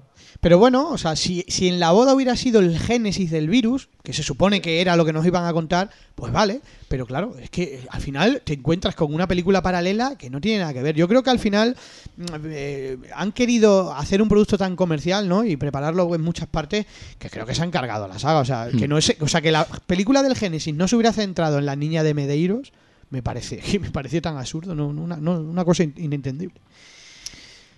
Javi. Mm. ¿A quién le vamos a dar el premio chorizo del año? Es que no, es que no sé. Es que esto se merece un. ¿Cómo le llaman eso? Un. basta- No, ¿cómo se llama? ¿Cómo llaman los premios a lo cutre? Se le podría dar. se si iban a llevar todos. Los Racing, eh. ¿no? Se los podría llevar todos, ¿eh? Ratchet. Todos, todos, Ratchet. todos. Pero todos los mundiales. Sí, eh, eh, Yo no sé quién, quién estará peor. La vieja, agárrate. también. buah, madre mía. Es que de verdad, de verdad, eh, verla, verla, porque oye, hay que, hay que tener opinión. Sí, sí, eh, Porque tiene tela, eh, tiene tela. Bueno, por aquí eh, últimos comentarios. eh, dice Luis Istente, dice, la verdad es que yo me esperaba el, origen eh, el origen en la tercera, como casi todo el mundo.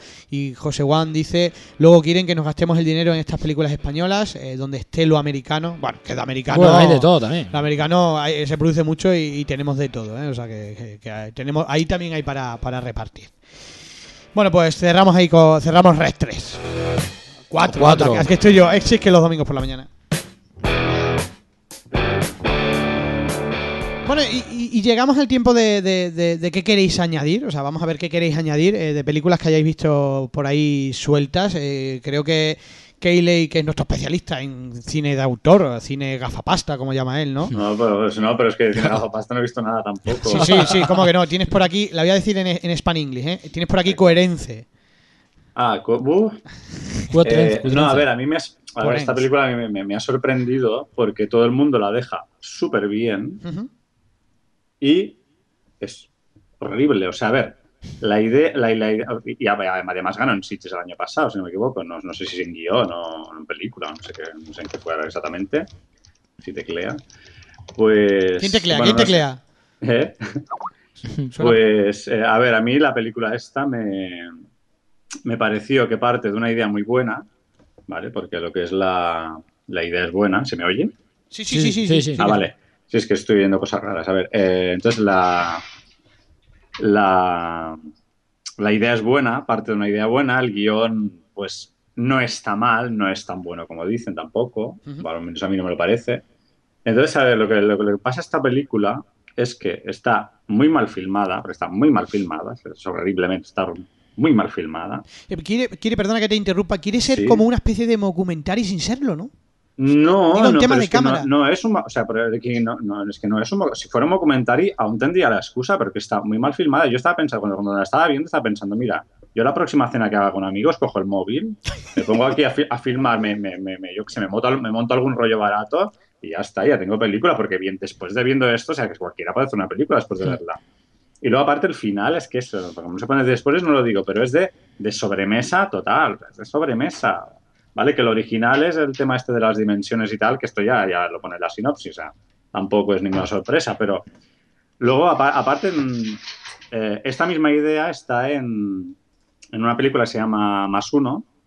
¿vale? O Plus One, que retrata exactamente lo mismo, pero hay esa, ahí sí que hay una coherencia de, de- de argu- argumental. Hay una coherencia argumental, eh, cosa que, que coherence, pero que no tiene, o sea, Incoherence, se llama coherence y no tiene coherencia.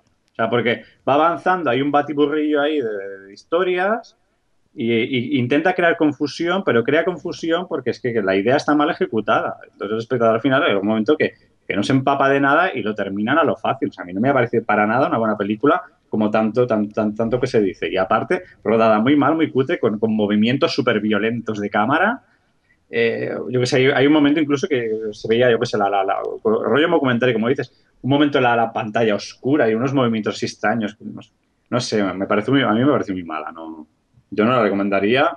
Eh, está muy bien que la hayan traído a España, pero bueno, que hay, que hay productos, pues yo, yo casi que traería la de Plus One antes que, antes que esta. Ujú. Cuéntanos un poquito de Black One, ahora que hablas de ella. ¿De qué? Ah, Plus One, Black bueno, ma- más uno, Plus One, no sé, es que, bueno, está con los dos títulos. Ujú. Es una, a ver, es una película también que maneja el tema este dimensional, ¿vale? Desde un punto de vista adolescente, que quizás es lo que mucho no les pueda entrar, porque cosa que aquí en, en Coherence la gente pues ya son un grupo de treintañeros, de 40 años, no sé cuántos eran. Y esta es, es una historia adolescente, ¿vale? Que empieza, pues sí, como una historia así como un poquito de desamor, ¿vale? O de desplante, o como se quiera llamar. Ujú. Y entonces, eh, bueno, pues lo típico, la- los chicos estos hacen una fiesta y pasa un fenómeno que es lo mismo, ¿vale? No sé si era un cometa, una estrella, no sé qué, no sé qué era, que afecta a la red eléctrica. Pero ves, aquí ya hay unas explicaciones de por qué pasa, cómo pasa y el que, y el qué pasa, cosa que en Coherence no explican nada. ¿vale? Eh, hay un fallo en la red eléctrica y a partir de la red eléctrica, ¿vale? Se empiezan como, eh, a- bueno, se empiezan a ver entre ellos mismos, se empiezan a duplicar los personajes, pero todo con coherencia, que es lo que Coherence no tiene, ¿vale? Claro, es que hay, no, es que sí. Entonces, ¿vale? Eh, y, y explican el fenómeno, explican el por qué. Eh, después, cuando se produce el fenómeno, los chavales saben por qué se produce. Entonces, saben cuándo se va a producir más o menos y les da tiempo a actuar pues conforme al fenómeno. Entonces, eh, hay unos... O sea, el guion está mucho mejor elaborado en ese aspecto que Coherence. Y tiene más coherencia y más consistencia. Entonces, yo a los que les haya gustado tanto Coherence, mm, les aprovecho para que, para que vean más uno, eh, Plus One, y que, y que, y que comparen, porque a mí me pareció mucho mejor película que la otra. Claro, a lo mejor el fallo es que yo había visto ya la otra antes que esta. Entonces, claro, la idea ya no me parecía original porque ya lo había visto. Pero claro, a, a nivel de ejecución, a mí Coherence no me gustó. Ni de filmación, y de guion, al principio vale, pero después también hace unas aguas eh, tremendas, ¿no? A mí no me convenció. Bueno, pues eh, no sé si algún, bueno, si No. lo he visto no lo has visto tam- eh, No. ninguna de las dos, ¿no? Yo sí vi No. Coherence. Bueno, a mí sí me gustó, me gustó un poco eh, lo que es la idea. Sí que es cierto, coincido contigo en, en cómo está rodada, en, en que ah, deja muchos agujeros. A veces se convierte un poco liosa, sobre todo por eso, por el tipo de filmación. eh, Mm. Y al final, realmente, bueno, bueno, sí, El cierto. final, a ver, el final es de sobremesa. ¿eh? Sí. Es de sobremesa. Sí. Es de sobremesa, vale, con un punto de, de fantástico, pero es de sobremesa. Sí, pero bueno, eh, también eh, yo creo que es una película con muy poco presupuesto, ¿no? O sea, aparte de eso, es que todo... Bueno, pero es que lo, lo bueno que tenía, lo que tenía a favor esta película era que tenía una idea muy original. ¿vale? Y independientemente del presupuesto, los actores lo, lo hacen bien, porque los actores lo hacen bien Sí, realmente. sí, los actores Entonces, todos bien. Si tienes buenos actores, eh, mm, tienes la idea bien planteada y, y- y sabes llevarla bien a cabo y sabes llevarla a un puerto, pues aprovechala, porque simplemente, precisamente lo que vuelvo a repetir, lo que le falta a esta historia, aparte de filmarla un poco mejor, es la coherencia, que no la tiene. Y entonces contradice el título totalmente. Ah, cierto. Bueno, pues ¿qué nota le das? Le doy un 3, pero es que no puedo dar más. Bueno, la, la, la has dado cera, la has dado cera. Sí, sí, ¿no? Bueno, por aquí comentarios eh, de Goren nada, pero por aquí Rodríguez Benfold dice eh, que qué me decís de la última película del director del Pasto que se titula The Devil Doors y en España se ha titulado Home. Es curioso, que están llegando muchas películas ahora eh, que de estas directas a DVD, ¿no? Entre ellas esta, la han cambiado el nombre, se llama Home. ¿La habéis visto alguno? No. No. Yo la vi, la verdad es que me, me gustó bastante. Eh, me- tiene un par de escenas muy curiosas, pero mm, diría de Home eh, que es una película un poco lenta, demasiado lenta. Le pasa un poco como al Pasto. O sea que mm, la historia es, es curiosa, está bien, se lleva bien, pero siempre y cuando te guste un poco el cine, cine un poco lento. Y la película es un poco rarilla, pero bueno, es curiosa. También por aquí nos pregunta Fleso si hemos visto mm, eh, The Equalizer, la de Denzel Washington. No sé si la habéis visto alguno. No. Nada, nadie, ¿no? Bueno, pues es, como, es que somos muy fanáticos del terror. y luego por aquí decía alguien que habláramos de Camino Sangriento 6. Creo que no lo ha visto nadie, ¿no? No, no, no saga. de esta sa- longeva saga que parece que no acaba. Y entonces he pedido yo que diga. hablar de VHS 3, por que- mí... que- Alguien la ha resumido. Ahora comentamos por aquí, he dicho que, que a la gente que se anime a comentar algo de Camino Sangriento 6, ya que hay mucha gente que la ha visto, ¿no? Eh, José Juan dice, Camino Sangriento es lo mismo que todas las películas de esta saga, solo se salvan las dos primeras, las demás, relaciones sexuales y vísceras repartidas sin ningún tipo de guion. Bueno, yo creo que es, que, es lo que quiere la gente de ella. Eh, Ma- Mario Celotti dice, eh, yo he visto Camino Sangriento 6 y he de decir que supera la 3, la 4 y la 5. Tampoco es decir mucho, por cierto. Dice, se nota el cambio de director, se ha notado en la mejoría de fotografía y en la historia. Rodríguez Benfol dice, Camino Sangriento 6 no termina del todo mal, actuaciones penosísimas, mal grabadas, las muertes no son más allá, algunas están bien, otras no. El guion es muy pobre, pero no tanto como algunas de los anteriores. Es una peli que inicia a jóvenes directores de terror al cine y casi para destruir su carrera. Bueno, pues por ahí es lo que hemos sacado de Camino Sangriento 6. Por aquí hay otro que dice eh, Marionetti, el maquillaje de los caníbales eh, sigue siendo malo. Eh, Mario Celeotti, perdón. pobre hombre, de Casino Bar. Pero a reclamar, da- ¿vale? da un giro argumental bastante grande, ya que eh, deja de centrarse en las muertes y se centra más en la herencia que recibe el protagonista. Y Rodri, Rodríguez Benfold dice: eh, ¿Y qué me decís de Black Coal? Eh, truñazo chino, qué coñazo de película. Tú sí la has visto, ¿no, Ekele? Que hiciste un reportaje. Sí, ¿no? sí, aparece la reseña, a mí me gustó Mm. mucho.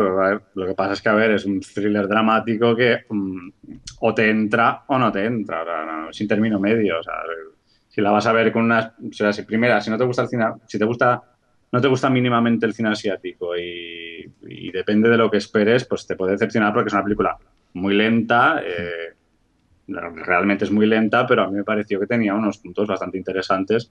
Y bueno, da una da unos giros que a mí personalmente a mí, a mí sí que me, me gustan. Y luego los personajes son muy fríos y muy, no sé, da una, da una atmósfera, o sea que no puedes empatizar con ningún personaje porque son muy fríos y muy, muy no sé, no sé cómo describirlo ahora, ahora mismo, pero pero a mí sí me parece una buena película. eh, de hecho, bueno, ganó el festival en el Festival de Berlín como mejor película y tal. Sí. Entonces, bueno, eh, premios aparte, a mí sí me parece una buena película. Lo que pasa es que si te esperas algo con rollo thriller eh, de suspense, tira más al drama que, que a otra cosa también. Ujú. Bueno, y eh, de- sobre Camino Sangriento, David B. dice Camino Sangriento 6 será una basura como todas las demás, menos la primera. Y Berfomés 65 dice, estáis de coña, Camino Sangriento 6 es horrible.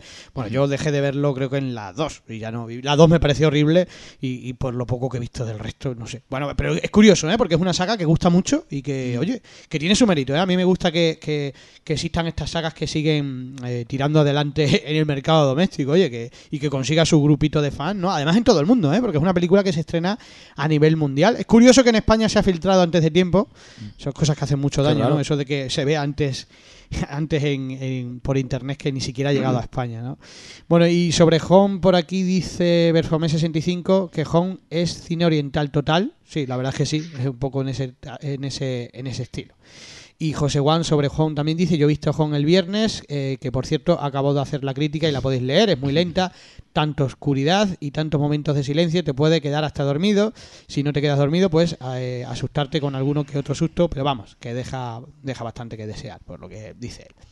Bueno, por ahí Cinefilo Listo reclamaba la voz para hablar de la Mm. tercera parte de VHS, De la lamentable VHS de la viral. lamentable tercera entrega de VHS viral, eh, disponible en Estados Unidos nada más, pero bueno, quien tiene una cuenta iTunes y sabe pagarlas, pues la puede ver. también, también, también estuvo en Sitges, eh, si no me equivoco. Y cierto, hay gente que la habrá visto además en, en Sitges y en San Sebastián, en el de terror, que acaba de ser, acaba de terminar, eh, también, Mm. ha- también se ha proyectado VHS 3. Cuéntanos, eh, Cinefilo Listo, que ya has dicho que es desastrosa.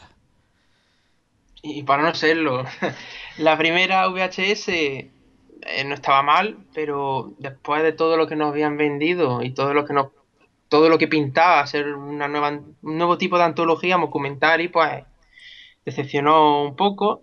La segunda me parece enormemente superior, es decir, me parece bastante buena.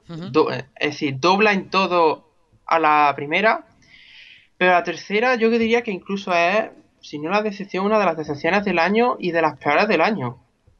Es decir, terrible lo que han hecho en esta tercera entrega. Es que el, el problema, para mí el problema de VHS 3 es que se viola a sí misma. O sea, VHS, claro, se viola a sí misma porque es una película que tiene, un, o sea, las dos primeras partes tienen un, mm, un olor, un, Un estilo, sí. Un estilo, eh, y, y- y el estilo realmente es, lo que estás viendo es una película grabada en un VHS, con lo cual tiene una temporalidad limitada. Es decir, lo que no puede ser es que en VHS aparezcan móviles ultramodernos, que la llamemos viral, o sea, una cosa moderna, de, que hablemos de YouTube, o sea, cuando estás grabando en VHS. O sea, eh, destroza completamente lo que es la saga para convertirse en, en- en un documental muy mal grabado, que no se ve nada, súper moderno, súper videoclipero, eh, y, y con unas historias que, que- quitando la de Nacho Vigalondo, que, que- que está bien, pero que no pega, o sea, que encima es una historia que, sería para a lo mejor ABC of the Dead o otro tipo de, de películas, no para VHS, aunque está bien, pero, pero no pega. Eh, y ese es el problema, que es que VHS se viola a sí mismo, para mí sería su titular. La película es, es un pitorreo de principio a fin. Primero porque no hay una historia, sí hay una historia que, que une a todas, pero nunca terminas de enterarte de lo que va o qué es lo que pretende contar. Luego las historias independientes, no saben cómo, no sabes cómo conectan o cómo los protagonistas ven esa historia. Y cada historia, pues, a ver, no, no son terribles, pero son tremendamente inferiores a las de las primeras entregas. Y una cada vez es más ridícula que la anterior. Ya por no decir que, que la última historia, no digo spoiler, pero es que no tiene ni final. No sé, es un videoclip. Y te quedas esperando, pero no tiene final. No, no, no. Y, y no sé, y destacar, bueno, en la primera y la segunda se notaba un poco, pero no, no era tan evidente. En esta tercera entrega los efectos digitales y especiales son lamentables, son terribles. Mm. No sé si estás de acuerdo en eso. Sí, bueno, yo te digo, lo único que destacable para mí de la película son algunos efectos especiales, algunos, o sea, y- y- pero y, pero esto es todo tan mareoso, o sea, venga cámara por aquí, cámara por acá, cámara por aquí, o sea, que es que y además que insisto, que es que VHS estaba eran cintas que se encontraban por ahí con eh, cosas antiguas que daba como miedo porque mm, me la había encontrado, tú has visto alguna, Javi, de VHS, Sí, la primera, ¿no? ¿no? Vimos, sí. Sí, y, Mm. y daba ese aspecto, o sea, quería eso. Pero tiene la estética de, de otra época. De ¿no? otra época. La referencia es la de VHS. De- de si ya repente- lo mezclas con la de- tecnología actual, pues de no repente pega. la llama VHS viral y dices, pero, pero what the fuck, como diría Eloy, o sea, ¿esto No qué es? deberían mezclar o cambiar el título en todo caso. ¿no? No sé qué, qué han pretendido con esto. Han hecho Es un caso similar de los mercenarios. Han cogido todo lo bueno que tiene la- la- la- las dos anteriores y luego hacen al contrario. En vez de potenciar lo bueno, lo, lo minimizan y, y le salen porquerías como esta. Yo, yo quiero hacer una pregunta. Sí, pregunta, pregunta. Eh, la película esta, ¿por qué se ha suprimido una historia o por qué falta una historia? Eso, eso suena por, eh, está sonando por ahí por, por los Sí, foros. porque me parece que la, hay una historia de brujas que creo que es la que no. No aparece. La que- no sé. Que no aparece, que no sabemos si habrá una No versión aparece, extendida. pero no, no aparece, pero creo que esto dicho por gente de, que ha ido, que ha ido al, al festival. Sí, así. Y, o sea, que, que no es que de nada de problemas de filtrar ni nada, sino es que es- directamente se ha suprimido la, la historia esa, Sí, por lo visto, ¿no? Y de hecho, en Abandon Movies hay imágenes, ¿no? De unas brujas Sí. así muy sueltitas Sí, de ropa. ligeras de cascos, que es lo que interesa, ¿no?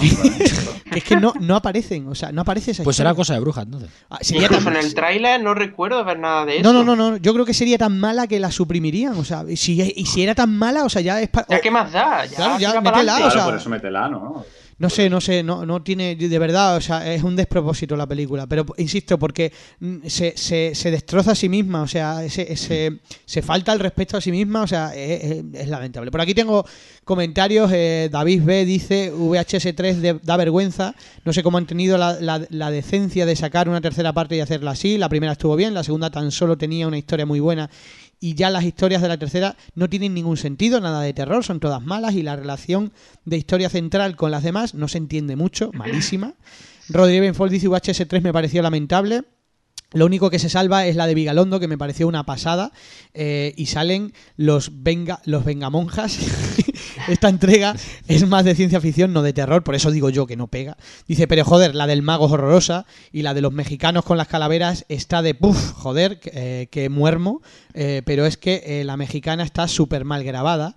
Eh, y José Juan dice, eh, yo no soy de ver documentaris, pero la verdad es que la primera me encantó, la segunda me encantó, más, más aún, con unos cortometrajes espectaculares que pueden dejar la boca abierta a todos.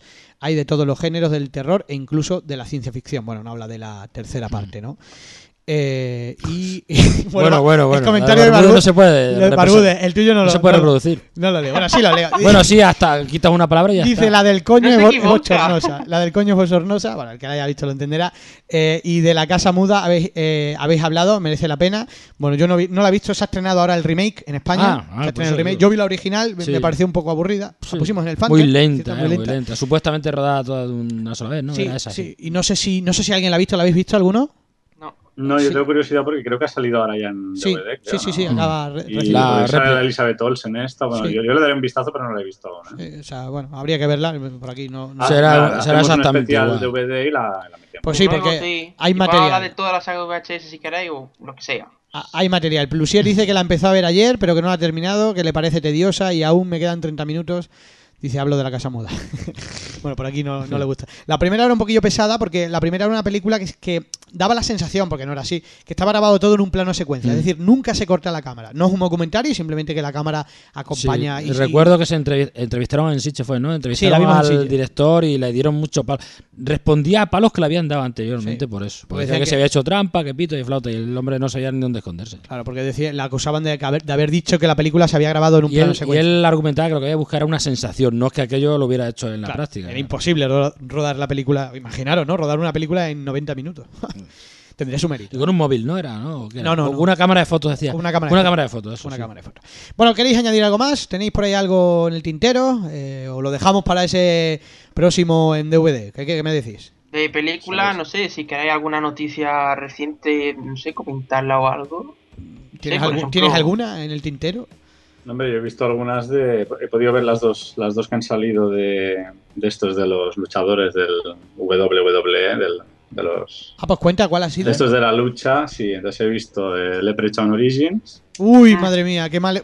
no, bueno, cuenta, cuenta, he escuchado cosas y horrorosas. luego he visto la secuela de Los Ojos del Mal también. eh, Que es, o sea, en una está el luchador Kane y en la del enano está otro luchador que es así como bajito, no sé.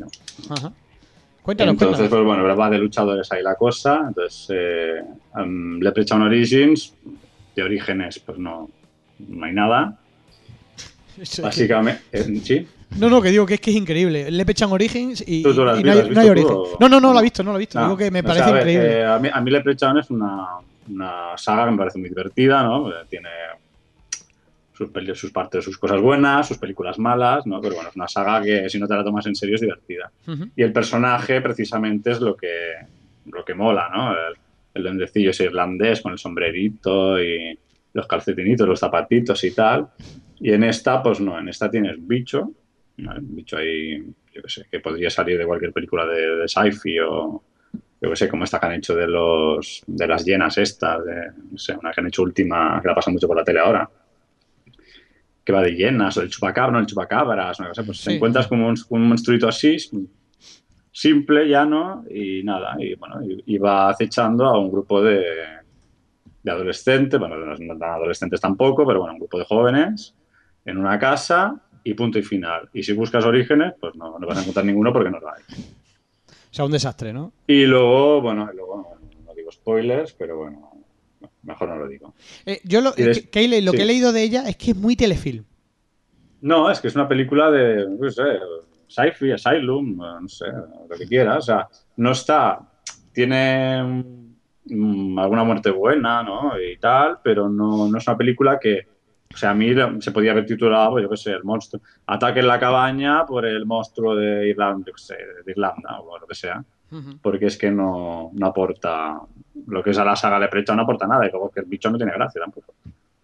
Por, por aquí Troy Pichu 14, al que le mando un saludo, que es conocido mío, dice, en la de Leprechaun, ese, e- ese luchador de la WWE es Dylan Post, más conocido como Or Hornswoggle. Hornswoggle. Hornswoggle, como se diga.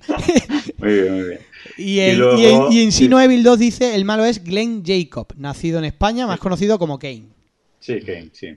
Entonces la secuela, bueno, ya pasó a la secuela de Los Ojos del Mal, ¿vale? Los Ojos del Mal, bueno, primero decir que es un slasher que está, a mí me pareció bastante potente en lo que es muertes y tal, no, no es que cuente nada nuevo, pero bueno, está ambientado en un hotel y tal, esto es la primera parte, ¿eh? Y tal, y fue, aparte fue una de las películas que del año, creo que era el 2007, que fueron de las películas, mm, digamos un poco entre comillas, uno de los slashers estrella, ¿no? Que, que se estrenaron por aquí aparte. Ujú. Y la verdad es que está muy bien porque bueno, el tío pues, eh, tiene carisma, el Kane este haciendo de- asesino este y, y no sé, la habitación en el hotel, las muertes son muy brutas, pero va arrancando ojos así a saco, ¿no? Y está muy bien. Entonces la secuela viene de la mano de las Soska Sisters, ¿vale? De Jenny Silvia Soska, Ujú.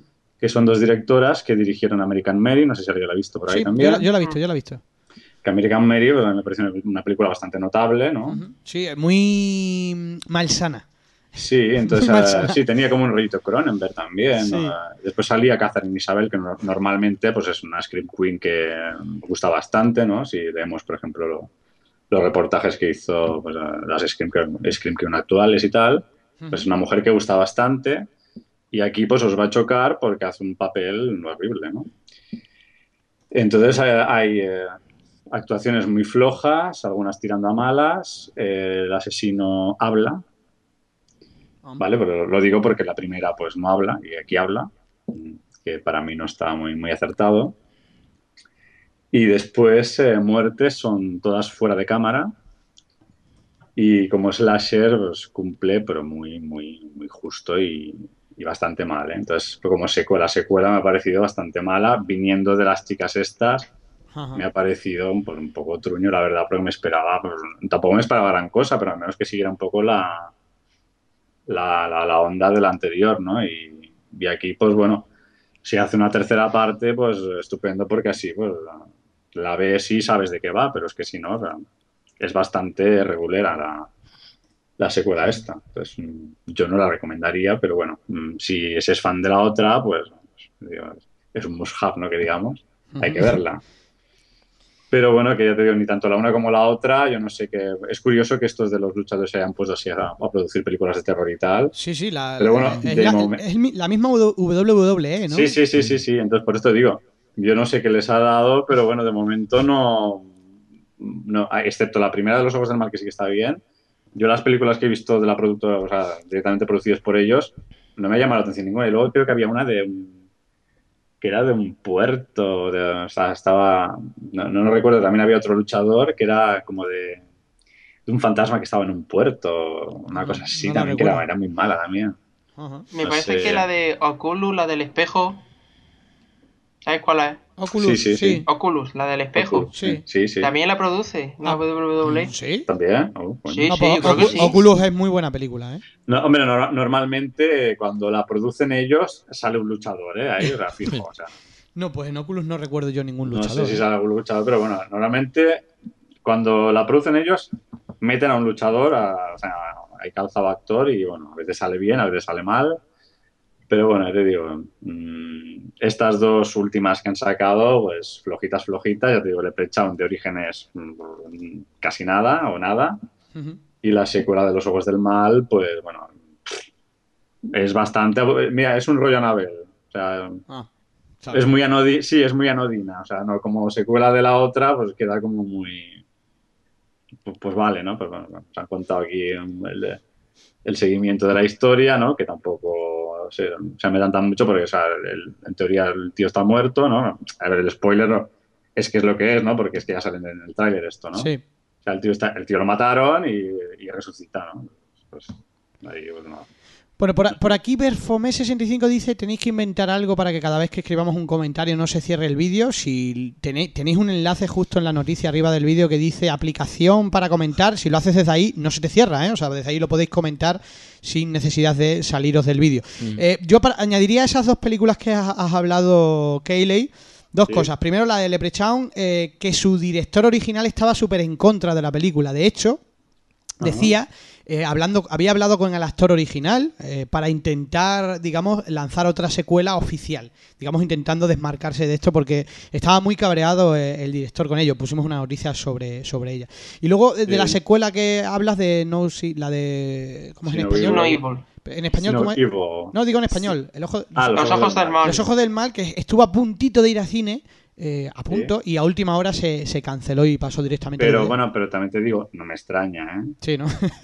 No, me- no, o sea, no me extraña porque es un producto que tira más a, a, a segundón que a, que a estreno en cine. De hecho, es que es una pena porque es que había potencial ahí para, para una secuela. Aparte, está ambientado en un hospital y tal. Y, y tenía potencial la cosa, ¿no? Como, como Slash. Y de hecho, si, si fuera una saga rollo como, como la de Camino Sangriento, todas estas, pues bueno, podían haber hecho una, mm, una película mejor. Y aparte que venía de unas, de unas chicas que, que yo les veía, les veía mucho potencial, la verdad. Sí, la verdad es que la, Y- la que comentabas antes era buena y- peli. Y me ha decepcionado, y luego ya te digo, Catherine Isabel como Scream Queen aquí está fatal. Ah. Ya está También sale horrible. Daniel Harris. Sale Daniel Harris, sí, está. Bueno, aquí está, está, está bastante bien. Bueno, ella, ella está bien, ella está bien. Pero, pero bueno, ya te digo, es que todas las actuaciones están tirando como, como a flojas. Después también sale una que también me gusta bastante, que es Chelan Simmons, Hmm. que sale en Tucker y Dale contra el mal. Qué buena.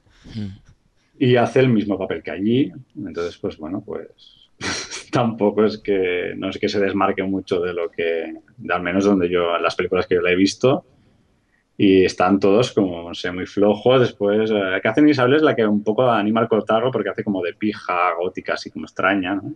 Entonces, eh, bueno, pues así va enseñando así un poco las bragas y tal. Y bueno, faldita corta. Entonces, sí, parece que tenga que tener un rollito y tal, pero luego, pues no, luego no sé, no sé qué le pasa, que hace un bajón de, de actuación tremendo, no sé si por las directoras o por qué, pero bueno, muy mal, muy mal. Bueno, pues leo por aquí ya los últimos comentarios para ir cerrando. Eh, Troy Pichu 14 dice: Siempre que producen una película, la WWE, sale un luchador, ya sea de Sí. papel principal o secundario. Como por ejemplo, en la última llamada, dice: Uno de los dos policías negros que aparecen, salen, que, apa- que apenas salen, era luchador. Ah, mira, un buen apunte. Este- Es que este hombre es un experto del, del pressing catch. Luego, De Niro dice que ¿qué nos pareció Autómata con banderas? Si la vio alguien. No, Yo la he visto y, y me encantó. O sea, ya ¿Ah, lo sí? digo. Sí, sí, me, me encantó. El- quizás lo que menos me gustó de Autómata fue Banderas.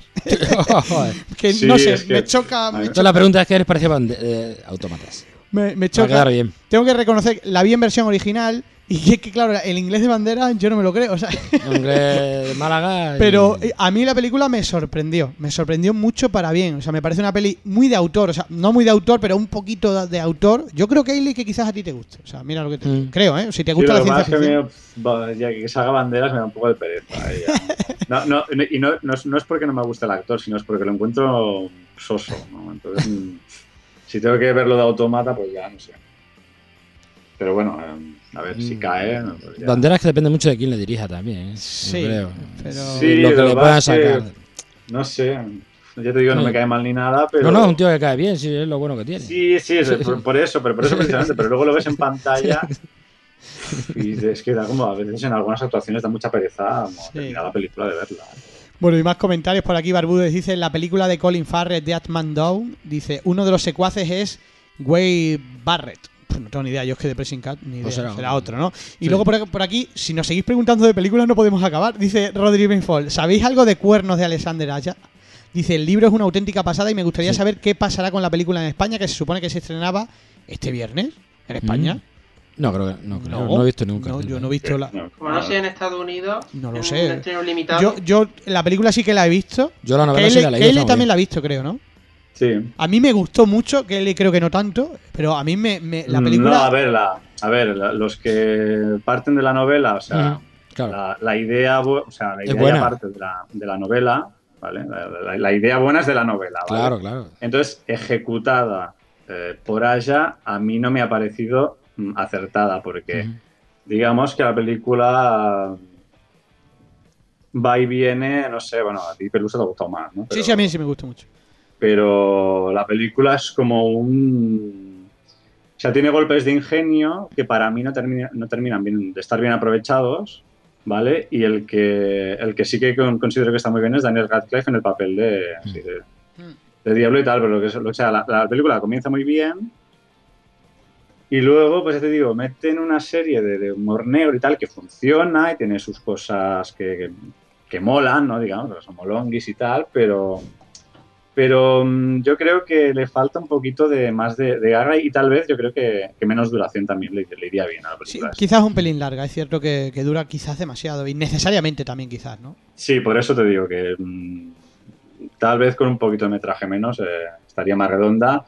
Ya te digo, la, la- la idea parte muy bien de la, de la novela y bueno, eh, pues, no, no, la, no la lleva mal, pero creo que la podía haber llevado un poquito mejor eh, también. Bueno, Y sobre todo, ya te digo, la actuación de Daniel Radcliffe para mí muy bien. ¿eh? Ajá. Bueno, hablaremos de ella en ese especial DVD que haremos futuramente, porque casi con toda seguridad que no llegará a cine, creo, ¿eh? Mm. Me da a mí la sensación que no, porque en Estados Unidos se ha estrenado directamente en iTunes, con lo cual... No, pero tú, tú dado tu opinión también, ¿no? Yo- me ha yo- gustado mucho. A mí me ha gustado mucho. No, yo creo que, que, bueno, coincide un poco con lo que tú dices, ¿eh? O sea, a mí la película me gustó mucho, pero he de confesar que yo no leí el libro. No he A mí leído el libro me gustó mucho. Claro, entonces, Pero es que pasa que Joe Hill le pasa también como al padre. un por aquí tengo una pregunta. plantea muy bien, plantea muy bien la- las ideas, pero luego a lo mejor uh, se deshace. Te decía que aquí tengo una pregunta para ti. ¿Cómo la Dice? Flexo, dice, me gustó más el traje del muerto que cuernos, ¿coincides? Sí, quizás. Bueno, mm, también mm, porque el traje del muerto fue la primera que me leí de él. Ajá. No sé, el traje del muerto es que el planteamiento es buenísimo. También le ocurre un poquitín eso que se, se viene abajo, pero es como yo creo que tiene- va en la línea de su padre. Bueno, y Rodríguez Benfol dice que en los, en los estrenos de Yelmo Cine salía que se estrenaba este viernes cuernos. No lo sé, pues no, mm, No tengo ni idea. no tenía Yo, yo... me- yo curiosamente miré la cartelera de los Yelmocines, Sí. bueno, claro, de mi ciudad, claro. Y yo no vi, no, yo no he visto por ninguna parte. ¿eh? Y serán otros la vi cuernos. porque me, sí, porque no sé qué quería ver y, la- estaba Me- en el Yelmo y miré la cartelera entera y yo, yo no la vi. vamos. Yo, yo, vamos, recuerdo que sé que va a tener distribución en España, porque algo ya salió una noticia sobre ello, pero no, no, no he escuchado nada, no ha habido fecha ni nada. E incluso nosotros que tenemos casi todos los eh, estrenos de cine, aunque sea de forma limitada, registrados, no, no nos consta ¿eh? de cuernos, con lo cual no lo sé. Habría que llamar a Yelmos para preguntárselo. Más preguntas por aquí, pero por favor ya cerramos, ¿vale? no nos queréis dejar ir. Barbudo dice dejarlos ir, que hoy, otro, que hoy no estoy yo. Eh, decir que si sabemos algo de Screen 5 y de Encuentros Paranormales 3, bueno, Screen 5 no va a existir de momento porque eh, está la serie pendiente, ¿no? Que se, se va a hacer una serie de Screen sin la máscara de Screen, ojo, ¿eh? Que esa es gorda, ¿eh? O sea, carga, es como Freddy Krueger sin, Sin Freddy Krueger. Una cosa así, ¿no? No sabemos qué saldrá de ahí, o por, por lo menos, eh, nada. Y Encuentros Paranormales 3 me imagino que es Grave Encounter, ¿no? Creo que es el título de España. De una tercera parte, sí. Sí, no lo sé, no sabía nada de la tercera parte. De momento no sé nada. O sea, son de los hermanos de Vicious Brothers, ¿no? Creo que son Sí. los directores. La primera Ah, sí, la sí, segunda la escriben nada más. Bueno, pues, pues, Que ahora han hecho también la de extraterrestre también. Que no está mal, ¿eh? está, está visible, sin aportar mucho, está, está decente. ¿eh? Yo sí que la he visto ya extraterrestre y está, está bien. Eh, y otra para cerrar, yo os recomiendo eh, cuando podáis que veáis Exists, el documentary que ha hecho el director de The Blaze Witch Project sobre el Bigfoot. Y me diréis, "Joder, otro del Bigfoot, qué pesadilla. Pero está muy bien, o sea, me, me sorprendió gratamente. Si os gusta ese género, ese subgénero, eh, eh, creo que es una película que, que yo recomendaría. Yo la voy a ver. Bueno, en- pues Yo la voy a ver sí. en festival este. No, este fin de. No, no, no, o sea, el próximo fin de semana. Pues, pues ya, ya de- debatiremos sobre ella. si va a haber un nuevo podcast sobre estreno directo de DVD y todo eso, nos deja la lista de tareas y a ver si ha dicho. Vale, bueno, pues, pues ahí os la, os la dejaré porque ya te- tenéis tarea, ¿eh? Tenéis tarea. Sí, sí.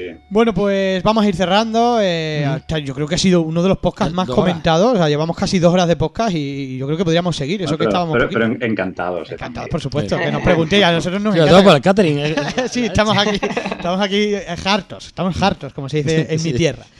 Bueno, pues eh, antes de nada eh, decir que eh, sigue abierto el plazo, de- bueno, sigue abierto. Llevamos un mes de plazo de presentación abierto para el Fanterfield Festival y tengo que decir que estamos, bueno, estamos con la boca abierta porque en menos de un mes hemos recibido más de 530 cortometrajes. El año pasado cerramos con 1000, Hmm. pero estamos hablando de que se cierra en marzo.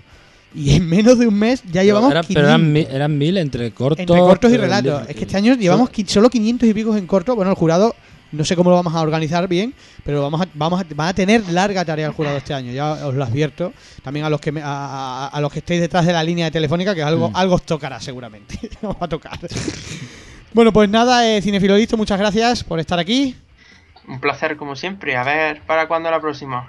Eh, y otro, pa- o, eh, Otro día. o- en breve, en breve. Vamos a intentar que sea en breve. Siempre decimos lo mismo, pero bueno. Eh, eh, Keiley, muchísimas gracias también por tus comentarios, sobre todo que nos orientas en ese mundo del gafapastismo, que tú eres todo un Bueno. experto. Gracias, gracias, pero bueno, tampoco tanto, pero yo gafapasta no soy. No, no, digo, digo que sabes del cine. Nos orienta, nos Nos orienta. orienta sobre ese tipo de cine. o sea, eres, eres el fil- eres el filtro, Filtro. Soy un infiltrado, más un infiltrado.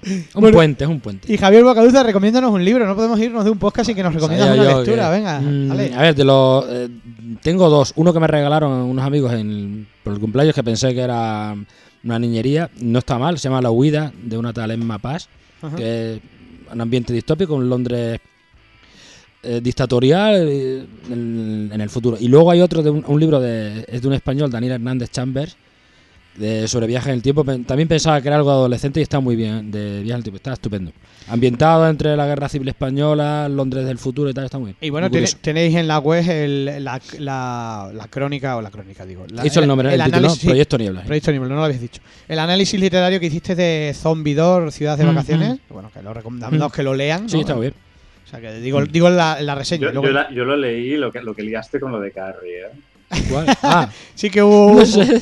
Fue, fue un simple apunte. No sé, se me ocurrió de repente. Digo, no sé por qué me recordó. Y digo, bueno. Bueno, ya sabéis que los comentarios anónimos siempre tienen la particularidad de que Ah, pero una cosa, antes de terminar, ¿y el libro de Perdida qué?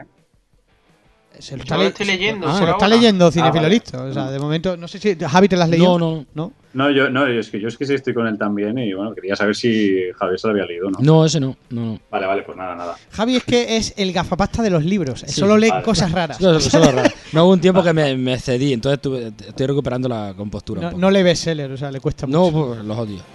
No ser Stephen King. Bueno, y muchas gracias, por supuesto, a todos los que habéis estado comentando. Yo creo que hoy tenemos nuevo récord, así que gracias a todos. También un fuerte abrazo y recuerdo a los que no habéis podido estar, a nuestros contertulios habituales, que bueno, que por unas cosas y otras. Eh, Zraun creo que no había visto algunas películas. Eh, Eloy, que está de benéfico. Eh, Barbuda. Barbudes, que está convaleciente, que le deseamos que se, que se recupere. Eh, nos- Tranquilo, en la próxima cuando vuelva va a estar, va a estar con la va a estar espalda a bien, tope, bien seguro. recta. Y, y bueno, Y Álvaro, que está en su pueblo. Álvaro que estará en su pueblo y Taito que, que tiene que volver. Taito está que con el hierro, está el hombre ya forjándose en aquí. futuro. Bueno, y lo dicho, que muchas gracias a todos por eh, a, a todos los contertulios y sobre todo también a todos los que habéis participado, a todos los que nos oís en directo, en podcast, etcétera. Gracias a todos y hasta la próxima, banda movieros. Adiós.